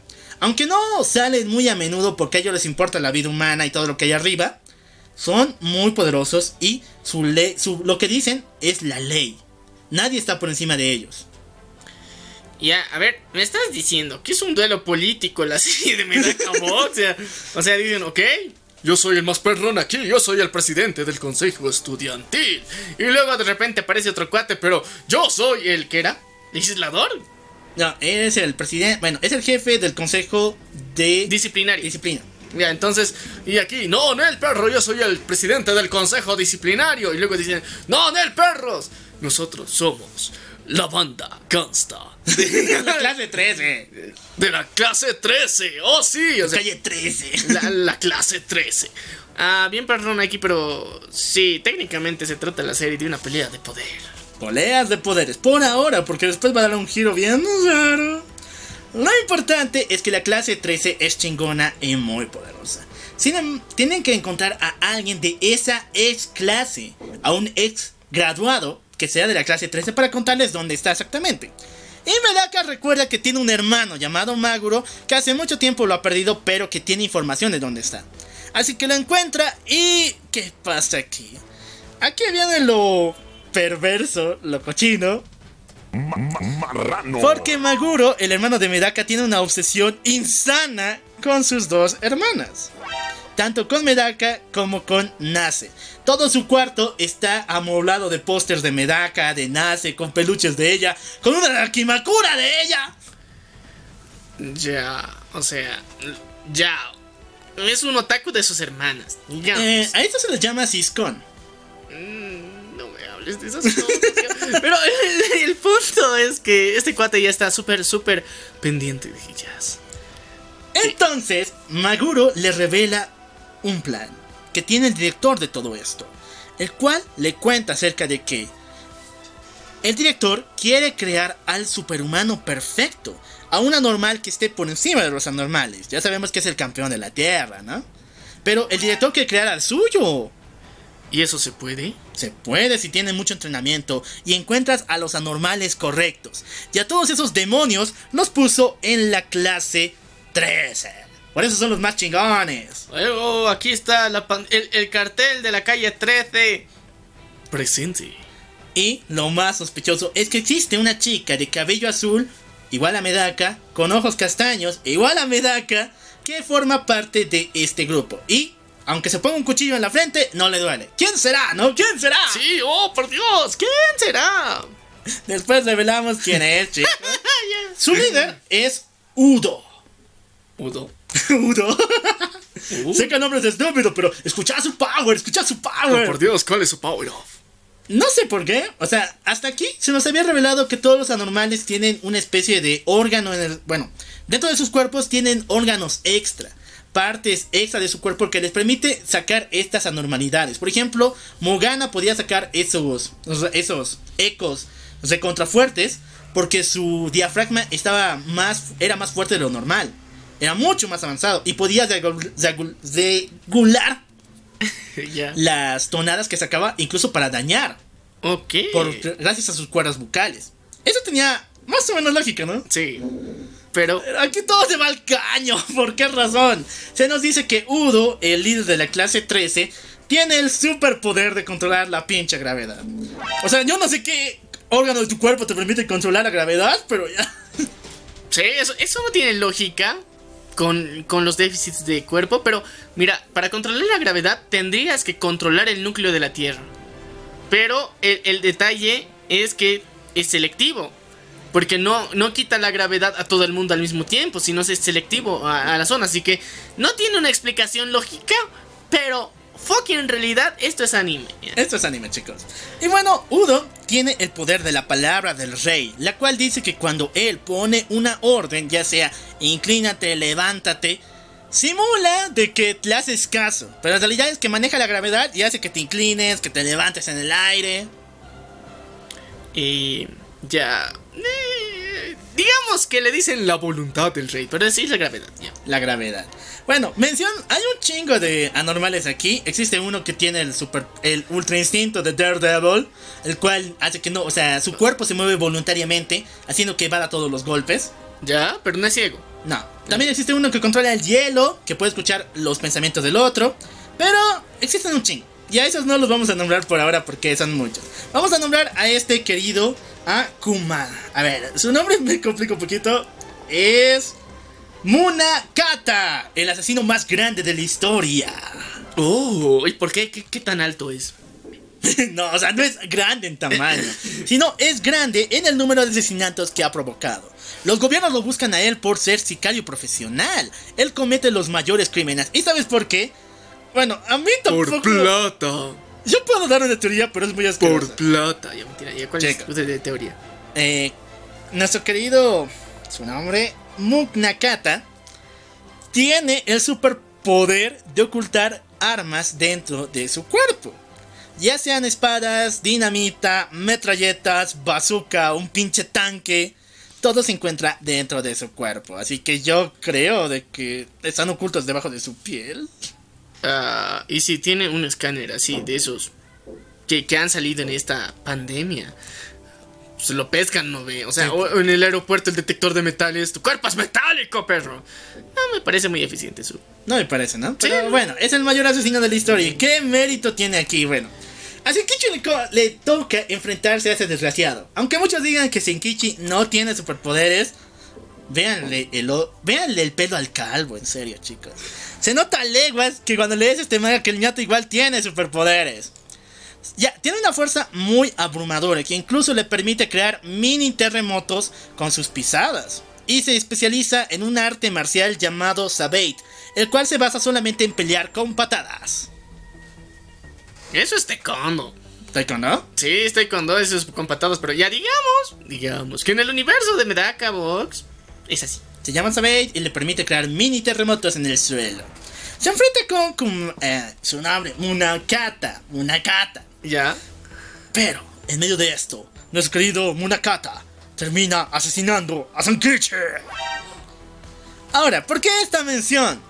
Aunque todo el mundo sabe, no, Sankichi ha muerto. Y al, rato el autor te dice, no, no murió, se ocultó con sus powers y todo eso. ¿Por qué pasó? Y lo hago mención. Porque Medaka se da de cuenta de algo muy estúpido, pero al mismo tiempo muy cierto. El cual es, Senkichi, aunque tenga tantos poderes, aunque sea tan genial, también es humano. También se puede morir. Ahorita no les voy a revelar qué pedo con esto, pero es muy importante después. ¿Ok? Solamente recuérdenlo. Recuerden que le dio su momento existencialista a Medaka y dijo, mi amorcito se puede morir. No seré pendeja. No lo mandaré a que se enfrente con el pendejo de las mil armas. Entonces yo creo que es un momento existencial necesario. Y muy importante para el siguiente. Ya, se nos revela, aunque si ya vieron la historia, entonces ya sabrán, que nace la chica con vendas en la cabeza es ni más ni menos que la hermana de Medaka. Y nos dicen por qué huyó. es por esto. Maguro, el hermano mayor de Medaka, era utilizado como conejillo de indias del director de la academia. Por eso nomás lo puso en la clase 13. Cuando ingresó allí, él lo secuestró y diariamente le quitaba miembros y partes de su cuerpo para estudiarlos y ver cómo fortalecerlos. Y como el men se recuperaba, pues era pícoro, entonces todo tranqui. El otro No, pero tampoco tranqui, pues diariamente te duele o no. Pero se recupera. Se recupera, pero te duele que te quiten, a ver, que te quiten, que te quiten el corazón. ya. Aunque o sea, ella ya lo hizo. digamos, pero. Ok, entonces. Su hermanita menor se dio cuenta. Se Ella es más entera viva. de eso. Y dice, ok, yo lo voy a rescatar. Entonces nace, habla con el director y dice, yo soy muy lista, yo soy más listo que mi hermano, entonces hagamos un trato. Yo tengo mucho, bueno, sé mucho acerca de esto, de cómo cambiar a las personas, cómo modificarlas, así que dame una chica, dame una muchacha y la voy a transformar en tu super soldado perfecto. Y ahí es cuando nace Toga, la creación más grande y waifu número 2 del local, no robar. Toga era una niña normal que por alguna razón se volvió la única amiga de Nace. Nace le contó que se iba a ir a la clase 13. Entonces ella le dijo, por favor, llévame contigo. No importa qué hagas conmigo. Yo quiero ser tu conejillo de indias, pero dame poderes para no separarme de ti. O sea, esto se pone pinche Yuri. Y así lo es. Pero de todas formas, ¿qué hizo Nace con ella? Pero, pero. Qué rico. ¡Qué rico! Espera. Ma- ma- marrano. ¡Oh, me vengo! O sea, pinche Yuri, pero igual, qué rico. Y lo importante es de que nace, crea en ella a un pinche cyborg. A ver, eh. Una cosa es robar partes humanas y después, digamos, estudiarlas, pero ahora le han vuelto cyborg. Pero, pero yo pensaba que esos melones eran naturales. Esos melones naturales. No desconfías de los melones, pero sí, o sea, todo lo demás, las super habilidades, la elasticidad, las armas que oculta Toga en su cuerpo. Pero eso no es cyborg, pendejo. es Es un cyborg. No, o sea, tendría partes mecánicas si fuera cyborg. ¿Tiene partes mecánicas? Ah, ya, entonces sí es cyborg. Bueno, ya chicos. La batalla es increíble porque Toga no puede morir. Por más ataques que lance Senkichi, Kudo, Mogana o incluso Medaka, todas ellas las esquiva a un en una velocidad total y tiene una fuerza sobrehumana de Cyborg. Entonces Medaka dice, ¿qué quieres de mí, Nace? ¿Qué puedo hacer para que te perdones con mi hermanito y volvamos todos a casita a ser felices? Nace le dice, bueno, el director quiere que le dé más proyectos, entonces ¿qué tal si tú te ofreces para mis experimentos satánicos? O sea, con, con su hermana. Con su hermana mayor, Medaka. Eh, ya. Entonces, no Todo queda en familia. todo queda en familia. No sé qué pasa aquí, pero más o menos vacío. O sea, no me, no me, no vengan con antorchas, porque hasta ahorita he dicho puras burradas, puras cosas bien locas, así que más o menos vacío.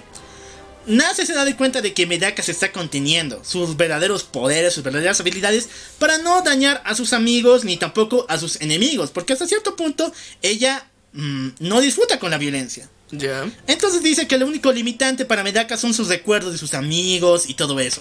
Que si le quitas eso se va a volver una bestia llena de destrucción, muerte, sacando un power up directamente del ya saben dónde.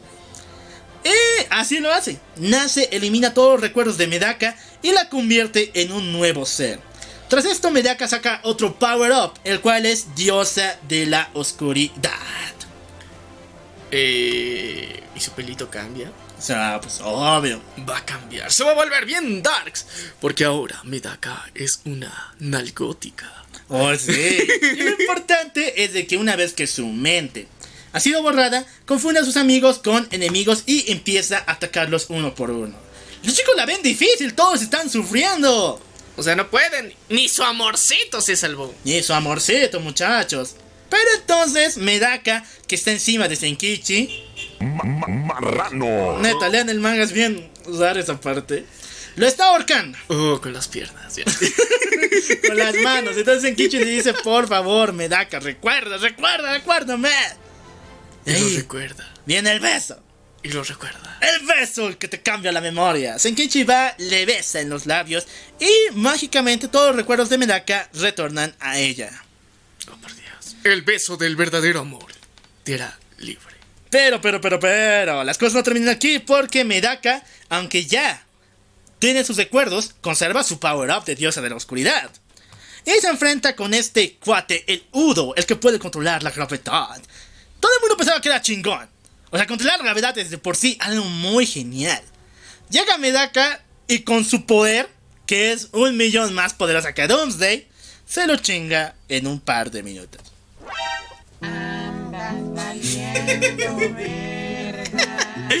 La gravedad no es nada para Medaka. En serio, chicos, ya. Alcanza otro nivel esta tipa. Entonces los salva a todos y dice: Tú no eres el verdadero enemigo. Voy a ir por el verdadero cabecilla de esta madre, por el verdadero capo. El director. El director de la pinche academia. Ahora sí, perro. Prepárate porque te vamos a dar tus limpias nalgaditas. Entonces Medaka se encuentra con ella y dice, ¿usted qué le pasa? ¿Por qué secuestra niños? ¿Por qué los utiliza en sus proyectos diabólicos y todo eso? El director le dice, ni margas. Tú te crees la bien presidenta, la bien sabiona. Te voy a mandar un equipazo de superestrellas. Minus, los cuales van a derrotarte. Ah, ah, ah, ¿recuerdan, no? Que eran los Minus. Los minus válidos. Oh, No. sí, ya, ya mentira. Eran los que suprimían los poderes. Eran los que tenían la capacidad de hacer desaparecer las cosas. Las cosas de la nada. Entonces crea un equipo liderado por ni más ni menos que Kumawara. ¿Qué? ¿Recuerdan ese muchacho? El raro. El raro que le arrancó la cara a la diosa divina y Medaka lo vio y le sacó a su madre. Sí. ¡Sigue vivo el desgraciado! Obvio, pues, pero ahora, ¿es más raro que nunca? Sí, ¿O es mucho más raro? Nah, mucho más extraño. Ya. Lo importante es de que ha vuelto para cobrar. ¡Verganza! ¿La venganza de qué? De los- Medaka. Pero de los putacitos fueron. Sí, o sea, esas cosas se perdonan. Son cuates, ¿no? ya, digamos, ya, ahora sí, va a cobrar venganza de Medaka. Pero, pero, no viene solo. Tiene un equipo. Tiene el super team de los que eran Los minos. los minus válidos. Pero chicos, aquí, bueno, vamos a ser sinceros. Los existen como cuatro minus que lo acompañan. Dos de ellos valen para pura.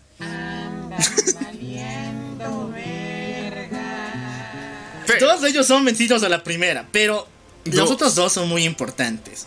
Ahorita les voy a desvelar sus nombres, pero uno de ellos es ni más ni menos que Shiranui, la Loli que estaba enamorada de Senkichi. Ahora se ha unido al lado oscuro. Oh, Porque ella realmente era una Minus. Nunca fue una normal. Oh, sí, pero. Pero. Buscaba golosinas, por eso se fue al lado oscuro. Porque tienen galletitas. Oye, sí, ¿no? Sí, las galletitas, no, no, no. No, no, son la mejor oferta que puedes tener por el lado oscuro. Ya, ok. Y bueno, chicos, necesitamos a alguien que nos salve. ¿Quién podrá defendernos? El Chapulín Colorado. Nah.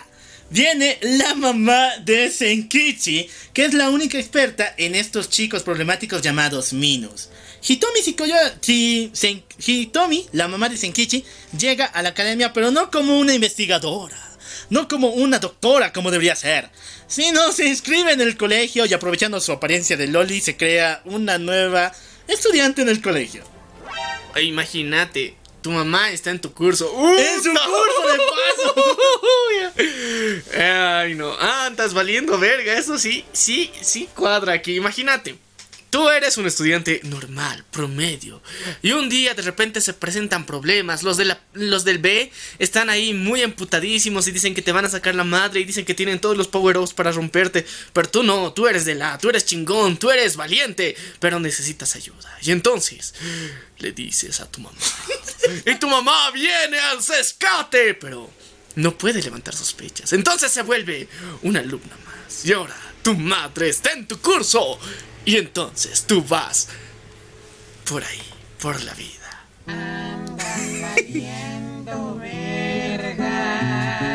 Sí, chicos, andas valiendo verga. Bueno, chicos, la historia se va a volver mucho más loca porque aquí viene la pinche guerra civil. O sea, más plagios a, a Marvel no podía haber, ¿no? ¿Ya? Todos los estudiantes se arman en dos bandos.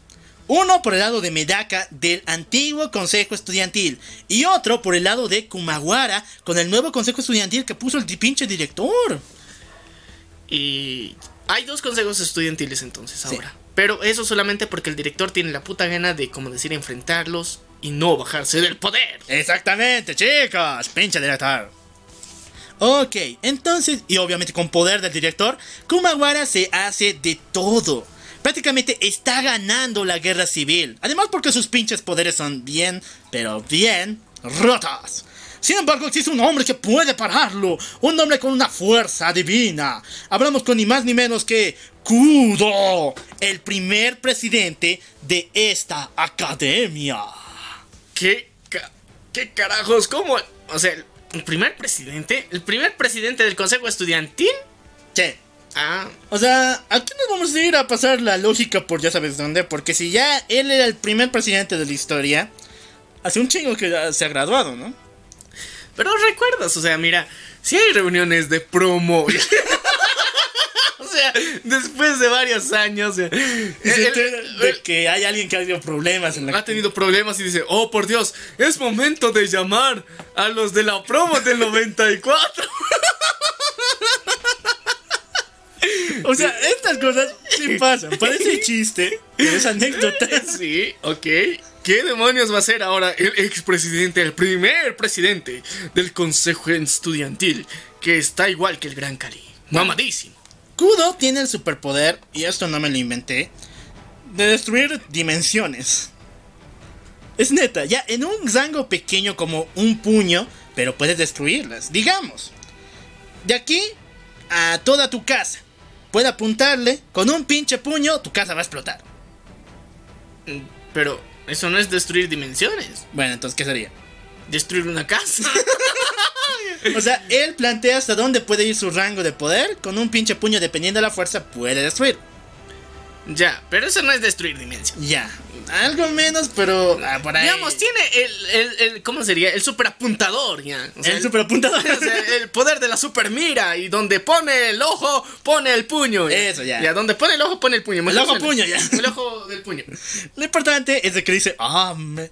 un día cuando Kumagwara está con sus cuates ahí planeando sus planes satánicos diabólicos, aparece nuestro querido Kudo detrás de él.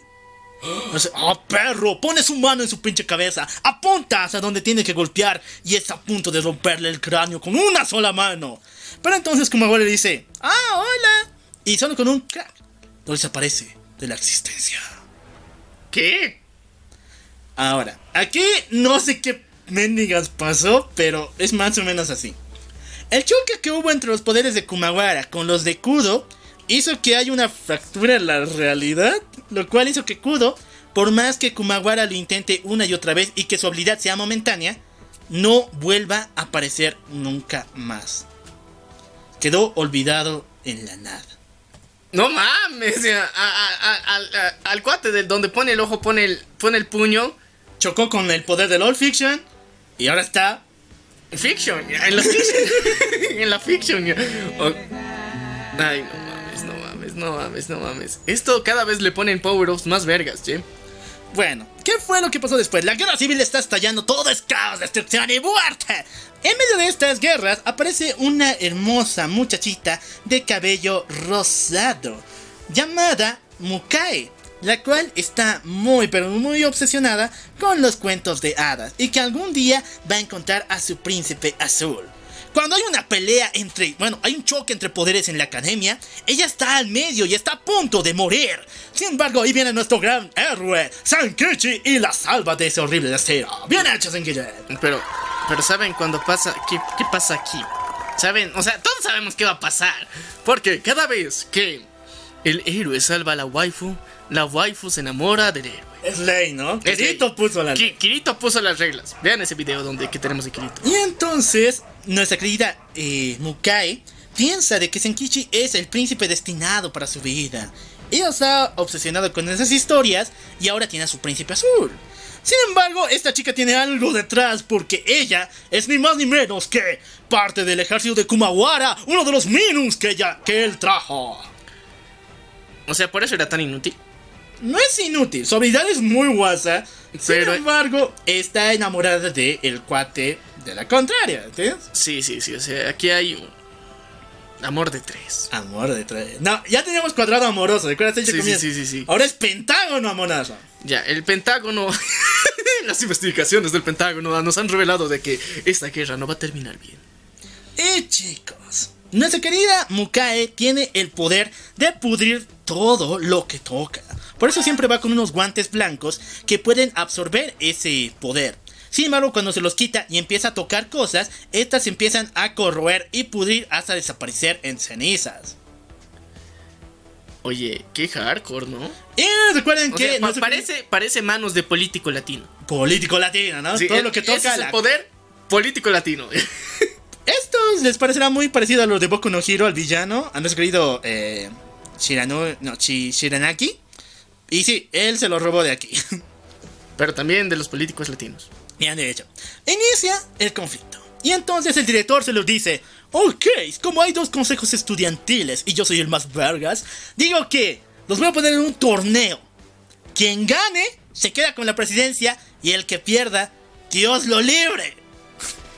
Al buen estilo de Dragon Ball. Al mero estilo Dragon Ball. Porque, o sea, así funcionan las cosas, chicos. O sea, aquí, aquí hay dos ejércitos. Pero, saquen a sus campeones. Y bueno, tenemos a la supercampeona. Bueno, hay una especie de lista para saber cómo va a ir esta batalla. Pero Medaka tiene un as sobre la manga. Ella es la única por alguna razón que recuerda al primer presidente del Consejo Estudiantil, al Kudo, al cuate que se hizo SAS en el universo. ¿Ya? Y ella puede encontrarlo. ¿Qué? O sea, ahora me estás hablando de un nuevo nivel de superpoder que ella puede viajar a la otra dimensión. Sí. Pinche o sea, si, querí- si creía que Goku o One Punch Man estaban ahí ah, super nerfeados, no mames. Medaka es otro level. Y bueno, Medaka se encuentra con él y le dice, por favor muchacho, enséñame cómo derrotar a ese desgraciado, enséñame, enséñame. Y el pinche Kudo no quiere hacerlo, ya que dice que le ha fallado la escuela, se autoflagela él mismo cada vez que recuerda cómo Kumawara lo ha destruido. Así que Medaka va a seguir todavía con sus negociaciones. Sin embargo, ya está el campeonato. Y la primera batalla es ni más ni menos que Senkichi contra Kumawara. El amorceto de Medaka contra su ex mejor cuata. A ver, a ver, ¿qué va a pasar aquí? Esto es importante. Recuerden que Senkichi puede crear terremotos. Pero eso no, eso vale mergas contra un cuate que puede eliminar todo de la nada. Y de paso, que tiene un poder, por así decirlo, que le permite crear tornillos gigantescos y clavárselos a las personas. O sea, me estás diciendo que Senkichi, No, Kumawara. que Kumawara, le puso los piercings a Pain. Sí, ese puede crear tornillos de todos los tamaños posibles. No mames, ya. Ahora sí, continuemos. Bueno, en su primer encuentro, lógico, Senkichi muere.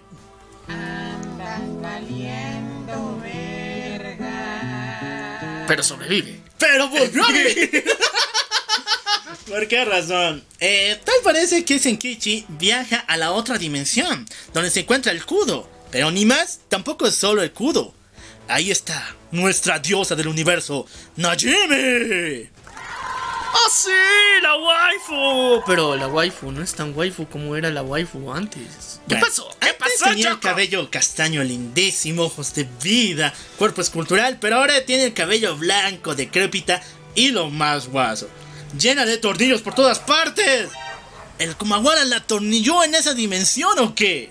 A ver, no mames, no mames, no mames. No mames, tiene su, su esclava en otra dimensión. Pero bueno, el Senkichi tampoco puede ir a esa dimensión. Tampoco Kumawara. Es decir, cuando atacó y le quitó sus habilidades, eh, la dejó así en esa dimensión. Sin querer creen. Sin querer. Ya. Pero ahora nuestra diosa, que ahora es una albina preciosa. ¿Qué está haciendo ahí? O sea, ¿o ¿qué puede hacer? O sea, técnicamente está atrapada en ese mundo. Ella quiere estar ahí. Se le da la regalada gana, puede volver aquí. Pero ella quiere. Quiere ver cómo se resuelve todo esto. Ah, pero al mismo tiempo está de... "Mm, oye, me enamoré de ese cuate que me hizo mal. Bien tóxica la relación. ya. Y esto se va a poner más tóxico. ¿Por qué razón? Senkichi llega y nuestra querida Najimi le cuenta de que es un ser humano interesante, del que le gustaría observarlo mucho más cerca. y entonces le retorna la vida. Siempre y cuando, bueno, eh, no antes de que Senkichi se encuentre con Kudo y le ruega por última vez que a Medaka le enseñe cómo vencer a Kumawara. Que le enseñe ese mega puño que va a utilizar contra él. Y el Kudo acepta. Ahora, ¿qué va a pasar? Ahora Medaka ya aprende cómo vencer a Kumawara y nuestro querido Senkichi retorna a la vida y cargado al un millón porque cuando Kumawara se cree el vencedor de ese conflicto, Senkichi viene y le pone unas, le pone unas buenas patadas. Y esas patadas no las puede absorber nadie, ni su propia madre. Y así es como Senkichi le gana a Kumawara, o sea que se cumple la profecía, ¿no? El perdedor más grande del planeta. Ah, ya, Kumawara le están dando por donde no le da el sol y por donde en la otra dimensión tampoco. Y te va a poner peor porque Senkichi le dice, oye, yo besé a tu alma. y aquí es cuando Kumawara se harta de jugar. Si antes solamente se burlaba de Medaka, de su consejo, y hacía lo que le dé la gana, ahora va para ir a matarlos de una vez. Inténtalo, perra. Oh, ya. Entonces, nuestro querido Kumawara le empieza a crecer una locura total que empieza a matar a todos aquellos que estén en contra de él, incluso los que están dentro de su grupo, de su ejército. Y uno de estos era la Loli, de la Loli enamorada de Senkichi, Shiranui. Shiranui está harta de que Kumawara haga tanto caos y destrucción, así que Kumawara la está a punto de aniquilar con una lluvia de tornillos gigantes. Senkichi llega para defender a la Loli, porque esa es ley, ¿no? Sí. Y salva a Shiranui, lo cual nos da unos momentos más dulces de la historia, que le dice, puedo comer todo, menos a ti porque eres muy dulce. Y le Oh. devuelve este gesto, sacando todo su pinche power up contra Kumawara, volviéndose en un hoyo negro, un agujero negro. ¿Qué? O sea, eso, eso pasa Ese en tu es estómago cuando, cuando comes muchos dulces, no mames. Ese es su poder de Minus, un agujero negro dentro de su estómago, el cual puede comer lo que sea y desaparecerlo. Oye, qué feo. Imagínate, o sea, en el, el otro universo donde te lleva el agujero negro, o sea, técnicamente cosas no digeridas de puro dulces, Ay, la vía láctea. qué cochinada, pero ya. El punto es de que la Loli. Eh, La Loli atacada. la Loli atacada ataca. Y el perdedor más grande del mundo vuelve a perder. No, porque esta es, una esta es la mega batalla. Aquí inicia ya la última batalla contra Medaka. Porque nuestra querida Shinanui ataca a Kumawara, debilitándolo mucho. Pero también llega el cubo de la dimensión rara. Gracias a Najimi, por cierto. Y le da el buen putazo que nunca le dio en su vida. A ver. Ahora lo están violando. Le han dado desde el sup- las super patadas, o sea, para partirte la madre. Luego el hoyo negro. Y ahora el super putazo. El putazo del el ojo putazo. El ojo, el ojo del super putazo traído desde otra dimensión. ya. Ahora, ¿qué más va a pasar? Debilitado. Ya por lo menos alguito, ¿no? Porque tampoco es que le hayan hecho mucho. Porque él los venció después. Le quita a Shiranui su habilidad y al mendigo Kudo lo manda de vuelta a la dimensión esa. Hay la batalla final contra Medaka. Medaka tampoco está tan bien que digamos. Tuvo que aprenderse ese puño que le enseñó el otro. Entonces inicia la mega batalla. Todo el colegio está destruido. Sin embargo, Kumawara al final logra vencer a Medaka clavándole un pinche tornillo en el corazón. Ese corazón. Ese corazón. ¿Por qué me da acá? Pero no. Pero aquí es donde Medaka les recuerda. Este manga se llama Kumawara Box. No. Este manga se llama Me da acabó. porque Medaka se autoda el mismo puño que hacía el Menigo Chango y entra en contacto con esa dimensión de Najimi. Se encuentra con ella, conversan de que Kumawara tiene que ser detenido sí o sí y ella decide darle un poder más allá de todo. Un poder más otro que cualquiera, que es el Bookmaker. En pocas palabras, el Bookmaker te permite crear cosas de la nada. Es el poder que tienen los Not Equal. Ya. Ese poder ya lo tiene Medaka. No solamente tiene el All Perfection, no solamente tiene el puño ojo, Ya. ahora tiene el Bookmaker. Ya. El. Yo pensaba que era como un glitch en la realidad donde podía alterar las cosas. Bueno, también puede crear cosas de la nada. Sí, pero crear cosas de las nada no es lo mismo que alterar la realidad en un momento determinado. En pocas palabras es Wanda, ya es Wanda Maximoff. Ya, ok, es aguanta. Y bueno, así misma se autoderecha la vida y se da de putazos con Kumawara, venciéndolo de una vez por todas. Pero no sin antes permitirle viajar a esa dimensión donde él no podía ingresar. Y lo lleva para encontrarse con su amorcito Najimi. Ahí Najimi le dice lo que siente y por fin le da respuesta a aquella pregunta que le hizo hace mucho tiempo. ¿Me amas? Y ella le dice, sí, te amo. Pinche tóxico de mierda. Ay, no, hijo de puta.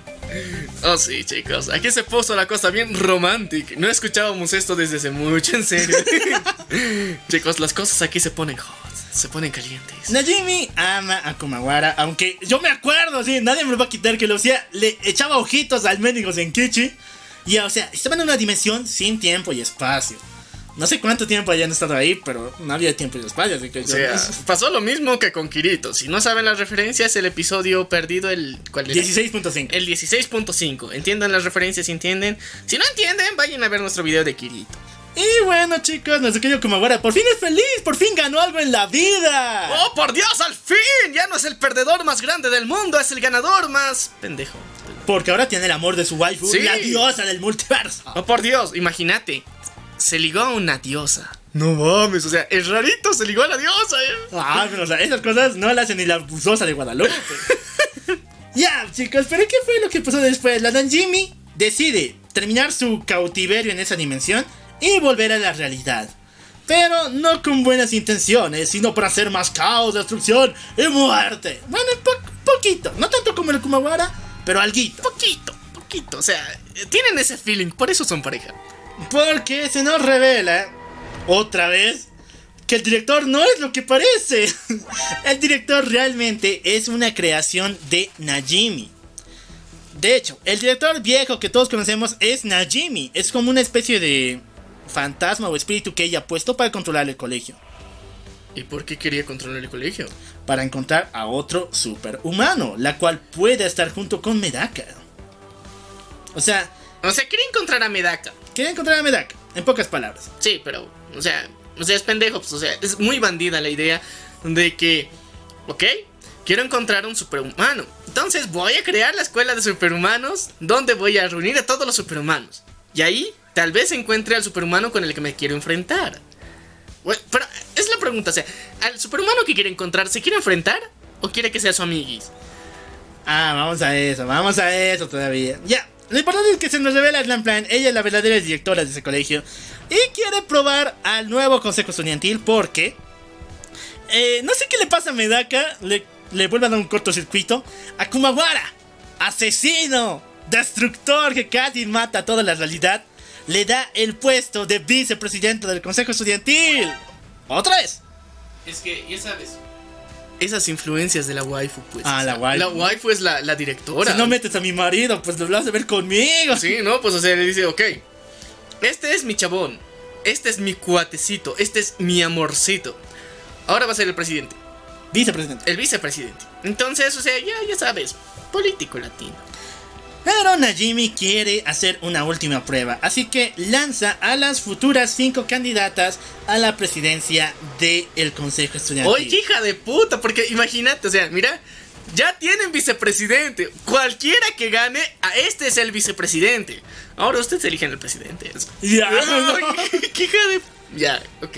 Ya chicos, aquí empiezan los tres arcos más horrendos de la vida.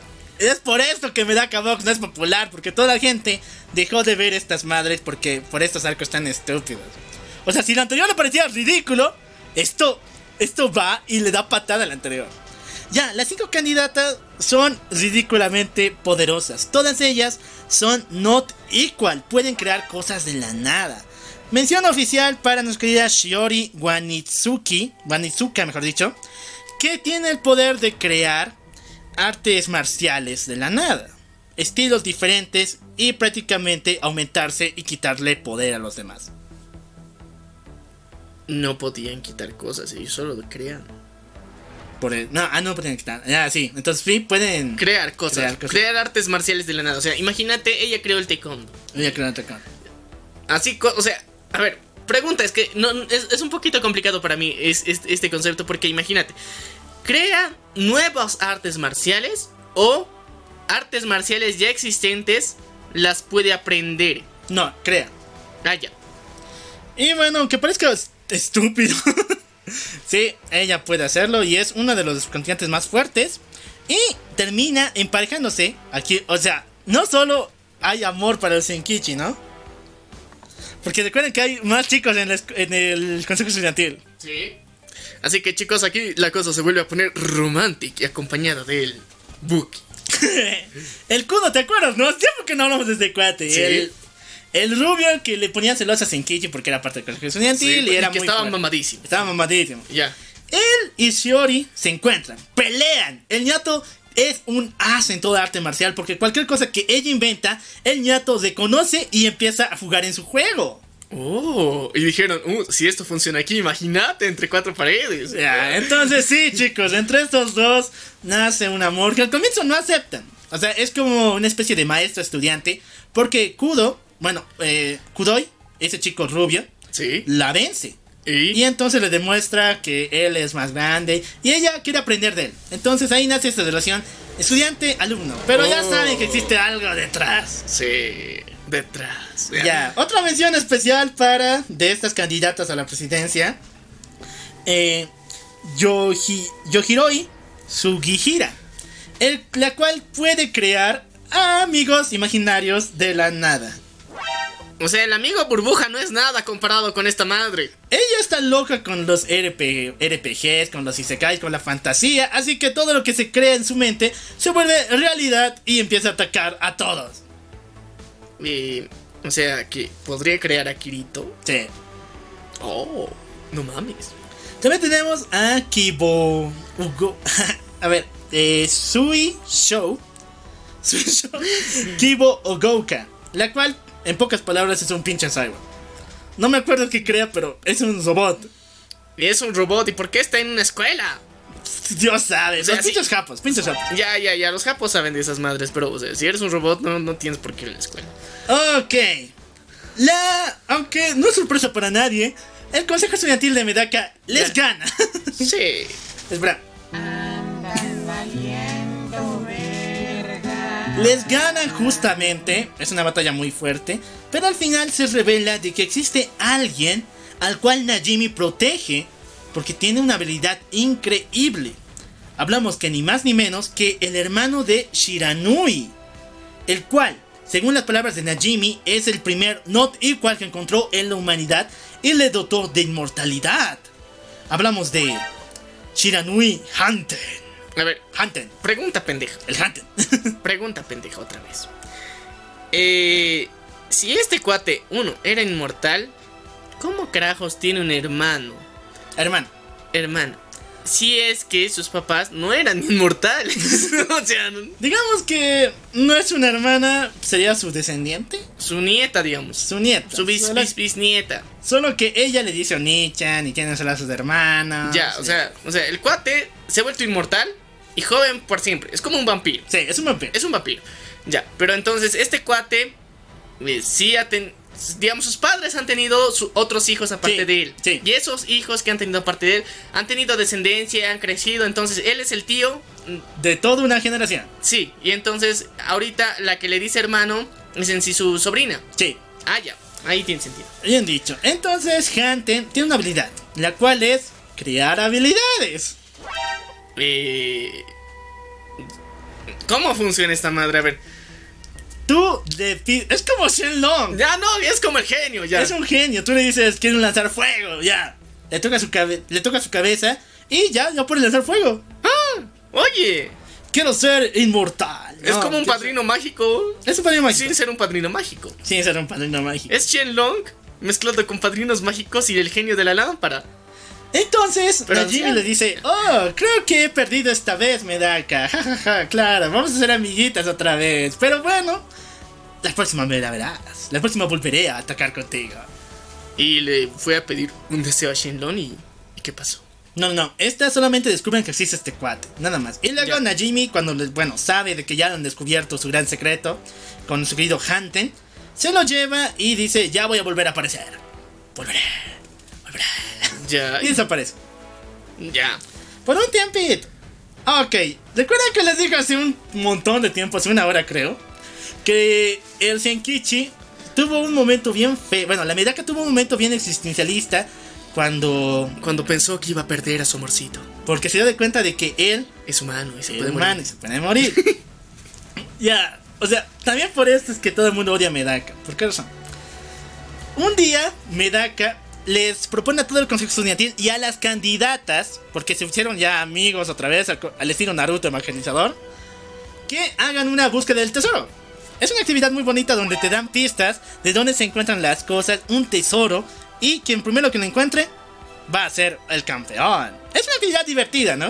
Mm, ya, digamos para pasar el rato, está Pero bonito. Medaka no se da cuenta de que está contra, que está jugando este juego con un minus, con los not equal y con sus dos compañeros que son anormales y el más anormal. Y el Shinkichi, aunque es anormal, no está al nivel de ninguno de ellos. Y la búsqueda del tesoro puede ser peligrosa. No, chicos. O sea, a ver, es algo así. Los demás chicos, incluyendo a Kumawara, a las chicas, a las candidatas al- a la presidencia, terminan la búsqueda del tesoro en minutos. Midaka está orgullosa y feliz de todos. Pero se queda de cuenta de que el Senkichi no ha empezado ni un pinche paso. No ha entendido nada. Y ni siquiera sabe qué hacer. Y.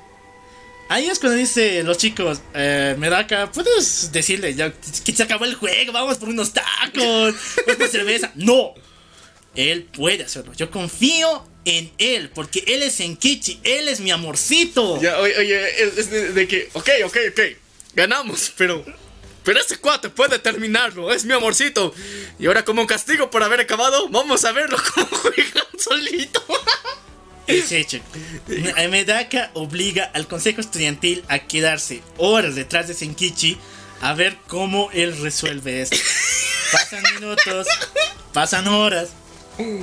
Y Senkichi no puede hacerlo. Hasta que al final se levanta, va con Medaka y le dice: Me rindo. Ya, ¿por qué todo esto?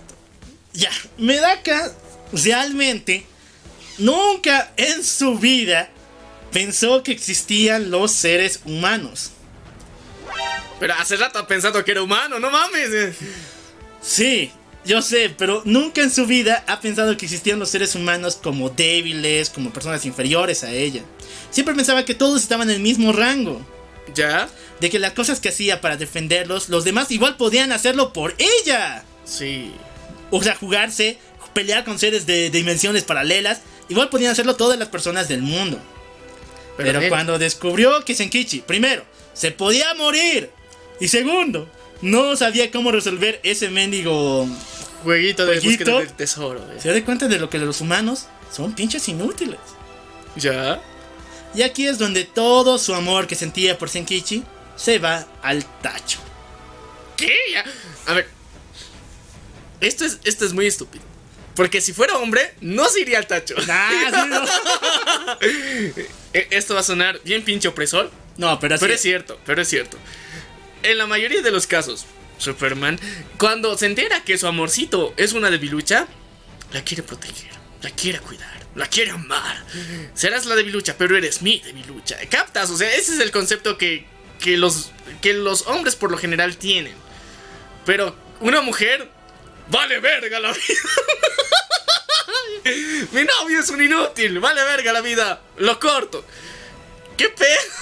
Ahora, esa es la visión que nos da el autor. Y neta, todo el mundo la ha cuestionado por esto. O sea, por lo inhumano que es Medaka o no. Se pasó de lanza. Y lo peor es que después a Senkichi lo expulsa del consejo estudiantil. Por inútil. Por inútil. Pero no, pues eso no. No haría. Eso nunca haría un hombre. Ya, esta es mi visión. Yo más o menos me inventé esta madre, pero es más o menos así. ¿Por qué Medaka eh, votó a Senkichi del de, eh, Consejo Estudiantil y por qué nunca supo lo de los seres humanos? Desde un comienzo, recuerdan cuando eran niñitos Senkichi y Medaka, Sí. Medaka le dijo en su cara, Cásate conmigo, por favor. Y Senkichi le dijo, eh, claro que no. ¿Por qué? Después Senkichi le dice, es que me das miedo. Ya. Ahora, lo que yo creo, así en lo cual, es que Senkichi realmente no quería estar con Medaka todo este tiempo porque sabía de que ella era capaz de estas madres. Y esto ocasionó que Medaka por mucho tiempo se diga, pues, aunque Senkichi me odie, algún día vamos a ser igualitos, vamos a estar juntos y nada malo va a pasar. Pero tras estas pruebas, lo único que yo creo es que Medaka piensa de que nunca van a ser iguales. De Sí. que él, bueno, hasta cierto punto, Sekichi le sigue teniendo miedo. Ya, y técnicamente es frágil. Sí, pero tiene huevos. Tiene huevos, pues, pero O sea, para- ti- tiene, tiene muchos huevos para hacer las cosas que ha hecho. venció a Kumawara. O sea, un pinche cuate que puede eliminar la realidad. Ya. Ok. Cosas de chicas. Porque honestamente, o sea, siendo racionales, un chico nunca hubiera hecho eso. Ya, muchachos. La expulsa del consejo estudiantil. Y no solamente aquí cae el dolor y el sufrimiento. ¿Por qué? Creo que Medaka se vuelve loca de poder. Eso fue lo que le pasó al primer bueno, al campeón de la tierra, ¿no? Al Buki. Sí, al Boqui. A nuestro querido Marco, Marco Antonio. Bueno, ahora se llama el. ¿Hikoi? ¿Cómo era? No me acuerdo. ¡Ah, la chingada! Hijiko. Hijiko, ese. Eso le pasó a Hijiko. Una especie de maldición que los vuelve locos. Y a él, a ella le está dando. ¿Por qué razón? Una vez, una vez que se da de cuenta de que los humanos somos pinches inútiles, de que descubrió de que los humanos somos débiles, dice, ¿y qué tal si los anormales también son débiles? ¿Qué tal si los Equals también lo son? ¿Qué tal si los Minus también lo son? Ya vénganse aquí, los voy a vencer a todos y volverme mucho más poderosa. ¿Ya? Y así es como hace una especie de torneo donde todos sus amigos, todos sus eh, compañeros van a ir a desafiarla. Y ella logra vencerlos a todos. Y ok, y dice, ok, ya, ya, yo soy la más perrona aquí, ¿y qué? Pero quiere más. Quiere más power. Pero, pero ya, hasta... Hmm, ya sé por dónde va el asunto. Ok, Najimi se encuentra con Senkichi. O sea, ha ido la, después de su plan fallido de las nuevas candidatas, vuelve al colegio con un nuevo plan diabólico. Oh. El cual dice, ok Senkichi, te han votado.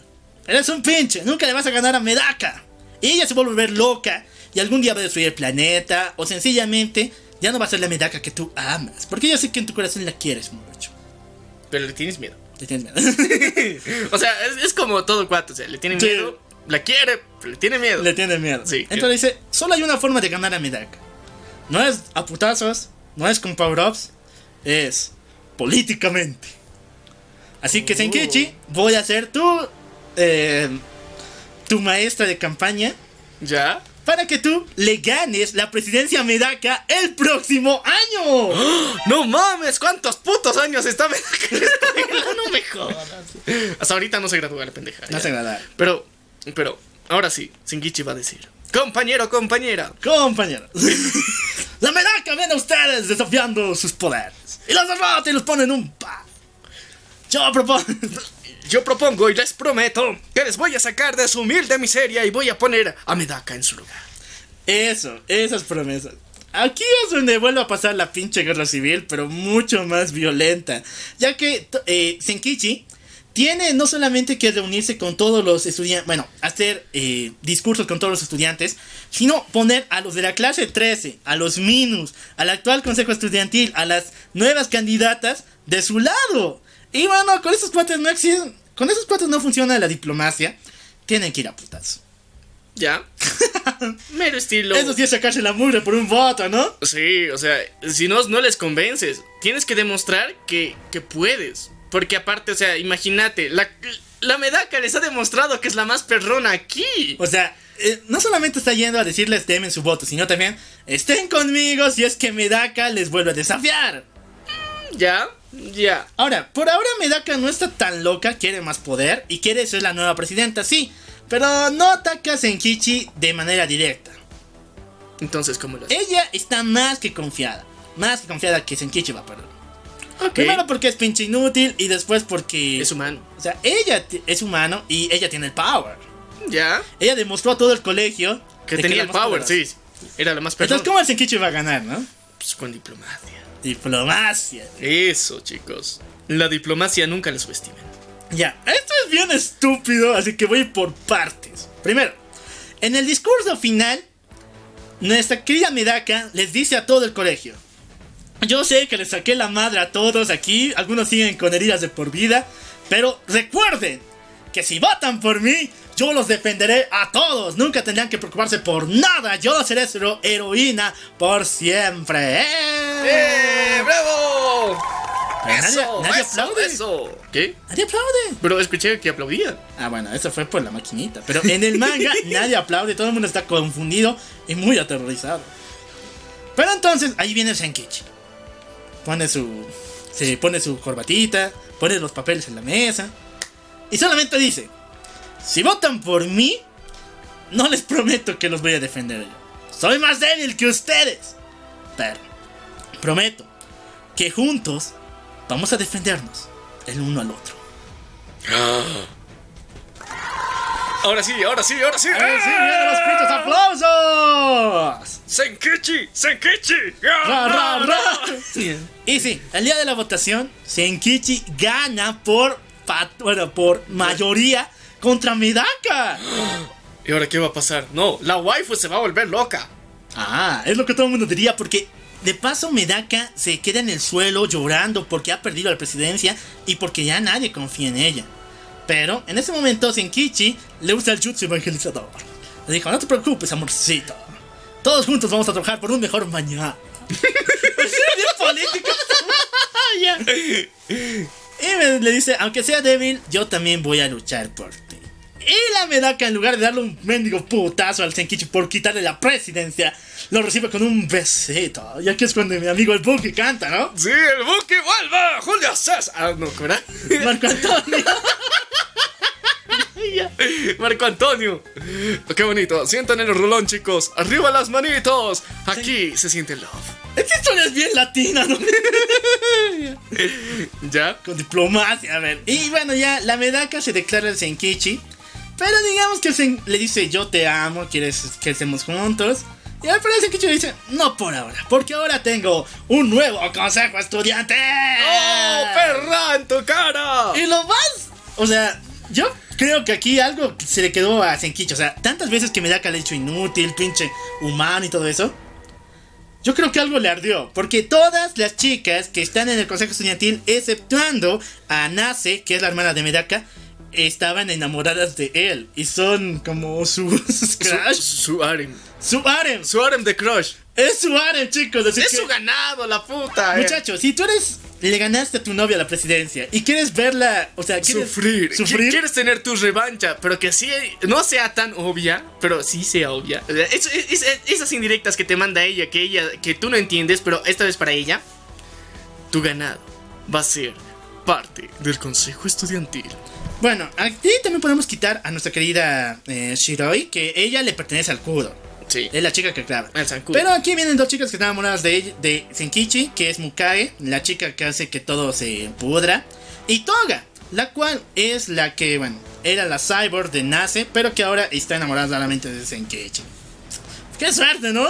Qué suerte, qué suerte. O sea, ten- tener tu ganado cerca y a tu waifu más cerca. Ya, chicos, les por eso digo que estos arcos son bien pinches estúpidos. ¿Por qué? Medaka decide irse un momento de la escuela. O sea, el trauma de perder la presidencia y ser rechazada por el Senkichi duele. Duele, o sea, mm, digamos que no, porque es súper fuerte, pero sí dolió. Entonces Medaka decide autonerfiarse. ¿Otra vez? ¿Es en serio? ¿Ya? Eh, Medaka decide autonerfiarse y ya no utilizar sus, sus super habilidades como el All Perfection o todas las que ha aprendido después. Y decide ser una alumna, bueno, una alumna común y corriente. Una promedio. Pero vuelve con ni más ni menos que el primo, nuestro querido. A ver, Con ¿cómo el tío. No, el primo. Este es otro. Ah, no es ya. el chico, el Ah. hermano Shiranui. Nuestro Surubami, ¿Y Surubami su primo? su primo. O sea, este muchacho era muy, muy raro. Al nivel de Kumawara. Igual tiene habilidades de not equal, puede crear cosas de la nada, pero aún así le cuesta ser amigos. Así que en este arco, digamos que Medaka le enseña a su primo, que es bien antisocial, ¿Qué cómo social? ser amigo. Ya. Es bien pinche estúpido. Y esto se vuelve mucho más ridículo. ¿Por qué? Recuerden que al comienzo les dije que el papá de Medaka estaba obsesionado de que su hija se case con otra, con otra chica. Con otra chica, ¿sí? Bueno, entonces, un día de la nada llega una muchacha con espada. Llamada Namikaze. Oh, por Dios. La Ella cual- tenía espada. Es pro- La cual igual es prometida de Medaka. Llega para reclamar que ella se case con ella. Qué rico. Quien se enfrenta contra Namikaze es Enkichi, el cual la derrota y por alguna razón fumada, ella se enamora de él. Otra chica Palaren, ya son como tres. Está bien, está bien. Está creciendo. Está progresando, ¿no? Ya, ella le revela que todas las prometidas se han reunido en un consenso para ir a desafiar a Medaka. Quien le gane tiene derecho de casarse con ella. Ya. Entonces las cinco van a ir a desafiarle. Y ni te imaginas dónde va a ser la boda. En la escuela. Quien gane va a ir a la boda en la luna. A ver, a ver, a ver. No mames. Hasta ahorita no habían extraterrestres ni, ni No, astronautas. no hay aliens, no hay aliens. Y, y La astronautas. familia. Hay astronautas, pues. O sea- a ver, la familia de. De Medaka es la contra Platura, ¿no? Sí. Tiene mucha plata. Y creó un salón de eventos para la boda de Medaka en la luna. Oh. La boda va a ser allá. Ya, pero hay cohete. Hay cohetes. Ah, sí, pues es su plata. Ah, cabrón. ¿Qué, qué, qué bodas vergas? Pues sí, estas son más, más grandes que las Sí, de México. no mames. de Más, más grandes que de las Kardashian. de las ya. Kardashian. ya, no me acuerdo el nombre de estas tipas, pero existen algunas con habilidades muy buenas. Porque ellas son not equal, pero en el sentido mm, rico. lingüístico. Ah, ¿cómo? O sea, ¿tienen Todas varias lenguas? No, sus habilidades.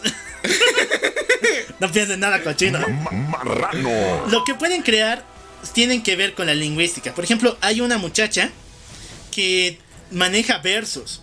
Y el último, bueno, en versos como haikus, algunos poemas japoneses. Y el último verso con el que termina se vuelve real. Ah. Dependiendo cómo maneja el verso, puede crear cosas de la nada. Hay otra que canta canciones de cuna, la cual por más que te acerques a ella te vuelven bebé. ¿Te vuelven bebé o te. O sea, tu mente se vuelve bebé? No, tú te vuelves bebé. Ah, O sea, te que crea un cuerpo de bebé. Ah, ya. Sigues teniendo mente de adulto, pero eres un bebé. No, eso le pasó a Goku. Sí. Y bueno, estas muchachas se quieren casar con Medaka. Medaka les enseña que aquí mando yo, yo voy a luchar por mi mano. Es empoderada la tipa, ¿no? Sí, y aparte por mi amorcito que me frenzoneó. Oh, mira, eso de paso. Y el Senkichi también va a la luna, porque dice, si la Medaka puede, ¿por qué yo no? Voy a luchar por su mano. ¿Ok? Ok, oye, oye, oye, qué bonito. Al final, acaba en que ambos ganan. Y al, bueno, de nuevo, Medaka se declara al Senkichi. ¿Y él crees que, qué crees que le dice? ¿Yes? No. Por ahora no, mira que yo tengo tranzas, tengo que manejar al, al consejo estudiantil, tengo nueva wifi en el ganado, entonces por ahora no me da. Aguántate tus ganas. Aguantate tus ganas un ratito, pero ya sabes, mira, he ganado, cabrona. Recordate. Pues qué vergüenza, ¿no? o sea, sí, mira, he ganado. Mira, yo, yo, yo soy tu, tu amorcito. Soy tu amorcito. Pero todavía no, en una relación estable todavía no. Ok. Ahora sí, vuelve lo chido. Porque ya se acabaron los arcos vergas y bien chafas. Pero ahora sí viene lo genial. ¿Por qué? Por fin se nos revela la relación que tiene la Loli Shiranui con todo el pasado de Minak. ¿Recuerdas que al pinche comienzo te dije que había una raza de no equals? El cual, el más antiguo era Heiten, que cuidó a Medaka para que el maldito eh, Hijiko Eh, nuestro querido Marco Marco Antonio. Antonio. ¿Le pongo su música? no la mate. Sí. Bueno, ¿qué crees? La guardiana de Medaka es esta Loli, Shiranui, que ha nacido con el único objetivo de matar a Hijiko y morir en el intento. Ah, ya, la música del Buki ya está bien. ¿Y ya? A ver, ¿por qué razón? ¿Qué pedo? Ella tiene un superpoder dentro, que es el agujero negro. Sí. El cual, si no hubiera sido detenido por Kumabara, le hubiera hecho tres, no solamente a él, sino a todo el universo. Así que todo la- el clan de los Shiranui, o sea, la familia de esta Loli, deciden que este es el poder para vencer al maldito. Al, al campeón desgraciado que nos hizo todo esto y que quiere matar a Medaka. Porque él aparece. ¿Y sigue vivo? Sigue vivo, pues. Ya. No se había muerto. No. Se ha dormido. ya. Ya. Porque hace tiempo que no aparecían eh, los Héroes. héroes, los campeones de la tierra. Pero Medaka, después de todo esto que ha hecho, obvio que le ha revelado dónde estaba. Ya, y entonces el otro dijo, ah, ok, ok, ok, mi siesta, Terminó, pausita, Hora de trabajar. hora de trabajar. Ok, ya. Y la Loli, agujero negro, eh, ¿qué va a hacer? Tiene que ir a pelear contra él. Tiene que detenerlo para que Medaka siga sobreviviendo y la tierra tenga aún a su campeona. Sin embargo, Medaka, al enterarse de todo este pasado que tenía, decide decir, no, ni mergas. Hay que desa- Así que desafía a la Loli a un duelo final. A Shiranui a una batalla increíble. Pero, ella pierde. Medaka pierde. Usando todos los power-ups que ha usado, pero no puede ganarle. Es que es un agujero negro, absorbe todo. Sí, pues. Es mucho más poderosa que Kumawara y todos juntos. Así que esta es la batalla final. Tienen que ir a detener a Shiranui, a nuestra querida Loli, porque ella se va a morir, pues. Si se enfrenta con este cuate, No sé, ella se va a autoimplosionar. Sí, pues. Es Ya. como una misión suicida. Ok, Tom Cruise sabe de esas cosas. Ah, sí. Entonces, todo el consejo estudiantil va en busca de nuestra querida Loli y de este desgraciado Hihiko. E incluso, Najimi, la diosa de la existencia, se enfrenta contra el maldito. ¿Y qué crees? Muere. ¿Qué? ¡De vuelta a la pinche dimensión! A ver, de vuelta. Ah,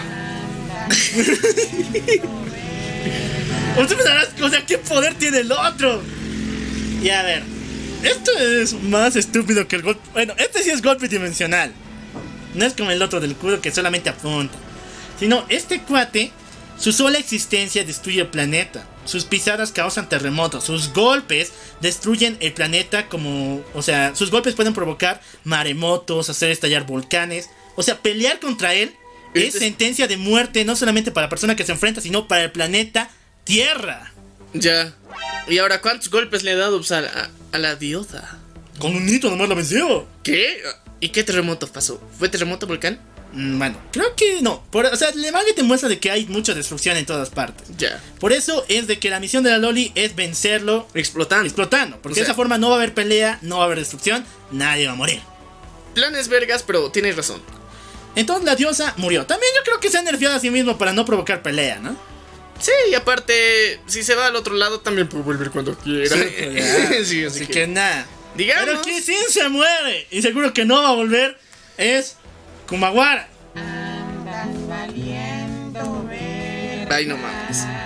Ay, no mames. Ahora el raro se Kumawara, murió. al darse cuenta de que su amorcito ha muerto, entonces él decide hacer lo mismo contra Hihiko. Sin embargo, con un pinche golpe otra vez, Kumawara se va al mundo de ese dimensional.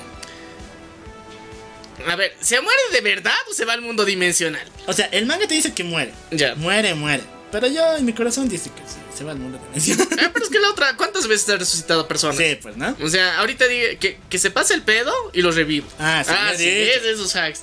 Ya. Ok. Toda la clase 13, Senkichi, todos van a pelear contra ese desgraciado y no pueden vencerlo. El planeta está a un pinche golpe de la extinción. Maremotos, destrucción, muerte, cumbia por todas partes. Y nadie puede hacer nada. Entonces ahí es cuando nuestra campeona tiene que demostrar de por qué es la campeona. Entonces, en una batalla final, solo con un pinche golpe, Medaka y Hiko ocasionan una explosión gigantesca, de la cual ninguno de los dos vuelve a aparecer. Ya, o sea, sí han ido a otra dimensión. Otra dimensión o Sí. están muertos, así que por las dudas. Por las dudas, por las dudas. Ya, Medaka ha vencido al maldito Hiko, o como les gusta decirlos, Hermanco Antonio Solés. Ya, Voy querido. a poner la música romántica, porque esto tiene, chicos. Por mucho tiempo, desde entonces, Senkichi no pudo encontrar a Medaka por ninguna parte. La fue a buscar por todo el mundo y nunca encontró ni un rastro de ella. Ella pensó que junto con Kumawara, Najime y todos los demás, murió. Entonces decidió dejar atrás su amorcito. Tantas veces que le dijo no y ahora está llorando en un rincón. Es por pendejo, ya sabes, a la segunda aceptas. Oye, sí, ya, no, chicos, tengas mucho cuidado. A la segunda, a la primera puedes rechazarle por serte rogar, a la segunda aceptas. Pasa el tiempo. Nuestro querido Senkichi empieza a darse de cuenta de que un hechizo, algo de magia y obviamente Najimi está haciendo algo raro. Porque estos chicos con anorm- anormalidades, los anormales, están empezando a perder sus habilidades. Mientras ellos crecen, empiezan a perder más y más poderes. Y ya no están naciendo más anormales. Ni tampoco not equals, ni tampoco minus. Pero tampoco se necesitan porque ya el desgraciado, ¿no? Sí. Entonces, digamos que la Tierra y Najimi hablaron y dijeron, Oye, ya te diste cuenta, yo no soy la enfermedad, es este cuate. Entonces, ¿qué tal si ya te tranquilizas, tierrita, y, y ya no hay más anormales? Sí, técnicamente ya matamos al que tú creaste. Sí. De paso, tú mismo. Sí, tú, tú, tú misma creaste el pinche anormal y ahora hay. ¿Qué carajos? Ya, ok. Entonces la Tierra dice, ok, ya. Ya no voy a crear más. Ya no va a haber más Superman. Y Senkichi empieza a perder sus poderes mientras crece. Él trabaja duro. Se vuelve muy, pero muy eh, estudioso. Y trabaja en las empresas de Medaka. Controlando todo lo que sería el colegio y haciendo de que este sea mucho mejor para los estudiantes. Sin embargo, un día le dicen, ya va a haber nueva directora. Va a venir el día de hoy. Ok, y tú vas a ser su nuevo secretario. Ya está bien. Vamos a estar juntos luchando por un mejor mañana. Cuando abre la puerta se dan cuenta de que es su amorceta. ¡Oh, por Dios! ¡Ya es todo una MILF! Ya, mentira. No, sí, No, sí, ya son una es mierda, todo MILF. ¿verdad? 25, la 25. Eso no es MILF, pero Ah, ya. no, entonces, semi-milf. O sea, aparte de los 35 para arriba es MILF. Ya, entonces, digamos unos 20. Semi-milf. Sí, ya. Está bueno, listo. Ya. Entonces aquí es donde Senkichi le devuelve la vida a su vida, ¿no? Sí. Y dice, ok, hagamos un trato. Si te ves en una... Bueno, primero dime, ya no tienes habilidades porque si hago esto se va a ver bien menso. La Medaka dice, no, ya no tengo ninguna habilidad. Así que, si te venzo en un combate, te casas conmigo. Y la Medaka le dice, jaja, estúpido. Si yo te venzo en un combate, tú te casas conmigo. Me rindo. Y ya sabemos cómo va a acabar esta historia de amor. Ok, la historia finaliza de esta manera. Nos cuentan que el Kudoi, ese rubio mamotas que eh, ponía celoso al Senkichi, pero que nunca lo vimos en una buena forma en el manga, se casa con Shiroi, la chica que podía crear habilidades marciales de la nada. Obviamente maestro y estudiante, Sí. aunque suena bien mórbido, pero... así Pero, o sea, pero técnicamente los dos eran estudiantes. eran estudiantes. Eran estudiantes, pero ella era su, como su, su, su as- asesor, eh, que estaba en un grado superior. Mogana terminó solita, pero de todas formas muy feliz ganando mucho dinero, porque igual trabaja en el mismo colegio que Senkichi y Medaka. Por otro lado, nuestra querida Loli sobrevivió, o sea, el plan fue salvarla, ¿no? Sí. Y sobrevivió. Más bien. Pero ya no es Loli, o sigue siendo. Sigue siendo Loli, no sé por qué. O sea, lo Loli no se le quita ni con los años. Nah, tampoco se lo quitó. Ya. Mukae ya denunció al amor de Senkichi porque, bueno, el tipo puede casarse una vez, pero ya no es suyo, ¿no? No. Así que todas las chicas que estaban enamoradas de él deciden decir, ni margas, aquí partimos. Así que, Sí, pero aparte es porque, pues. No mames, nos ganó la mejor. Sí. Bueno, fuera de eso, Kumawara no se sabe dónde está, ni tampoco a Jimmy. Lo que cree Meda, lo que cree Senkichi es que ambos murieron y que nunca van a volver. Sin embargo, nosotros el lector y Medaka dicen de que ambos se encuentran en esa dimensión y tampoco creen que vuelvan porque ambos son muy felices ahí. Sí, o sea. Una dimensión para los dos solitos. O sea, imagínate. Aunque, recuerda que el Kudo, el primer vicepresidente también, el primer presidente también está ahí, ¿no? Ah, qué, extraño. Así que digamos que ambos están solitos en esa dimensión. Con supervisión. Con supervisión. Y él está ahí como mirón. Qué triste. No, Así pero que- técnicamente el otro era una posesión del- de ella, pero. Ah, no. Ah, sí. El Kudo, yo hablaba del primer presidente. Por eso el, el primer. Ah, no, ese sí, ese men es otro ya. Sí, está de Miron. Está de mirón. De vez en cuando le meten para que participe. Y bueno, con eso finaliza la gran historia de Medaka Bob. Para que vean que los X-Men no están tan drogados, hay cosas más raras que ellos. Sí, chicos, hay cosas más, más extrañas y más raras. Y bueno, chicos, les recordamos que pueden ver el video especial que tenemos sobre Kirito, que les va a encantar, estamos seguros. Está en YouTube, está en nuestra página de Facebook. Búsquenlo, les va a encantar. Y también tenemos otras sorpresitas cada día en nuestra página de Facebook, así que dense una vuelta y no se olviden, pueden ver más de nuestros episodios en diferentes plataformas. Gracias, chicos, por estar con nosotros ese día. Y bueno, yo soy el Loco Alf. Y yo soy Menia, Y esto fue. la venganza del trono. Nos vemos a la próxima.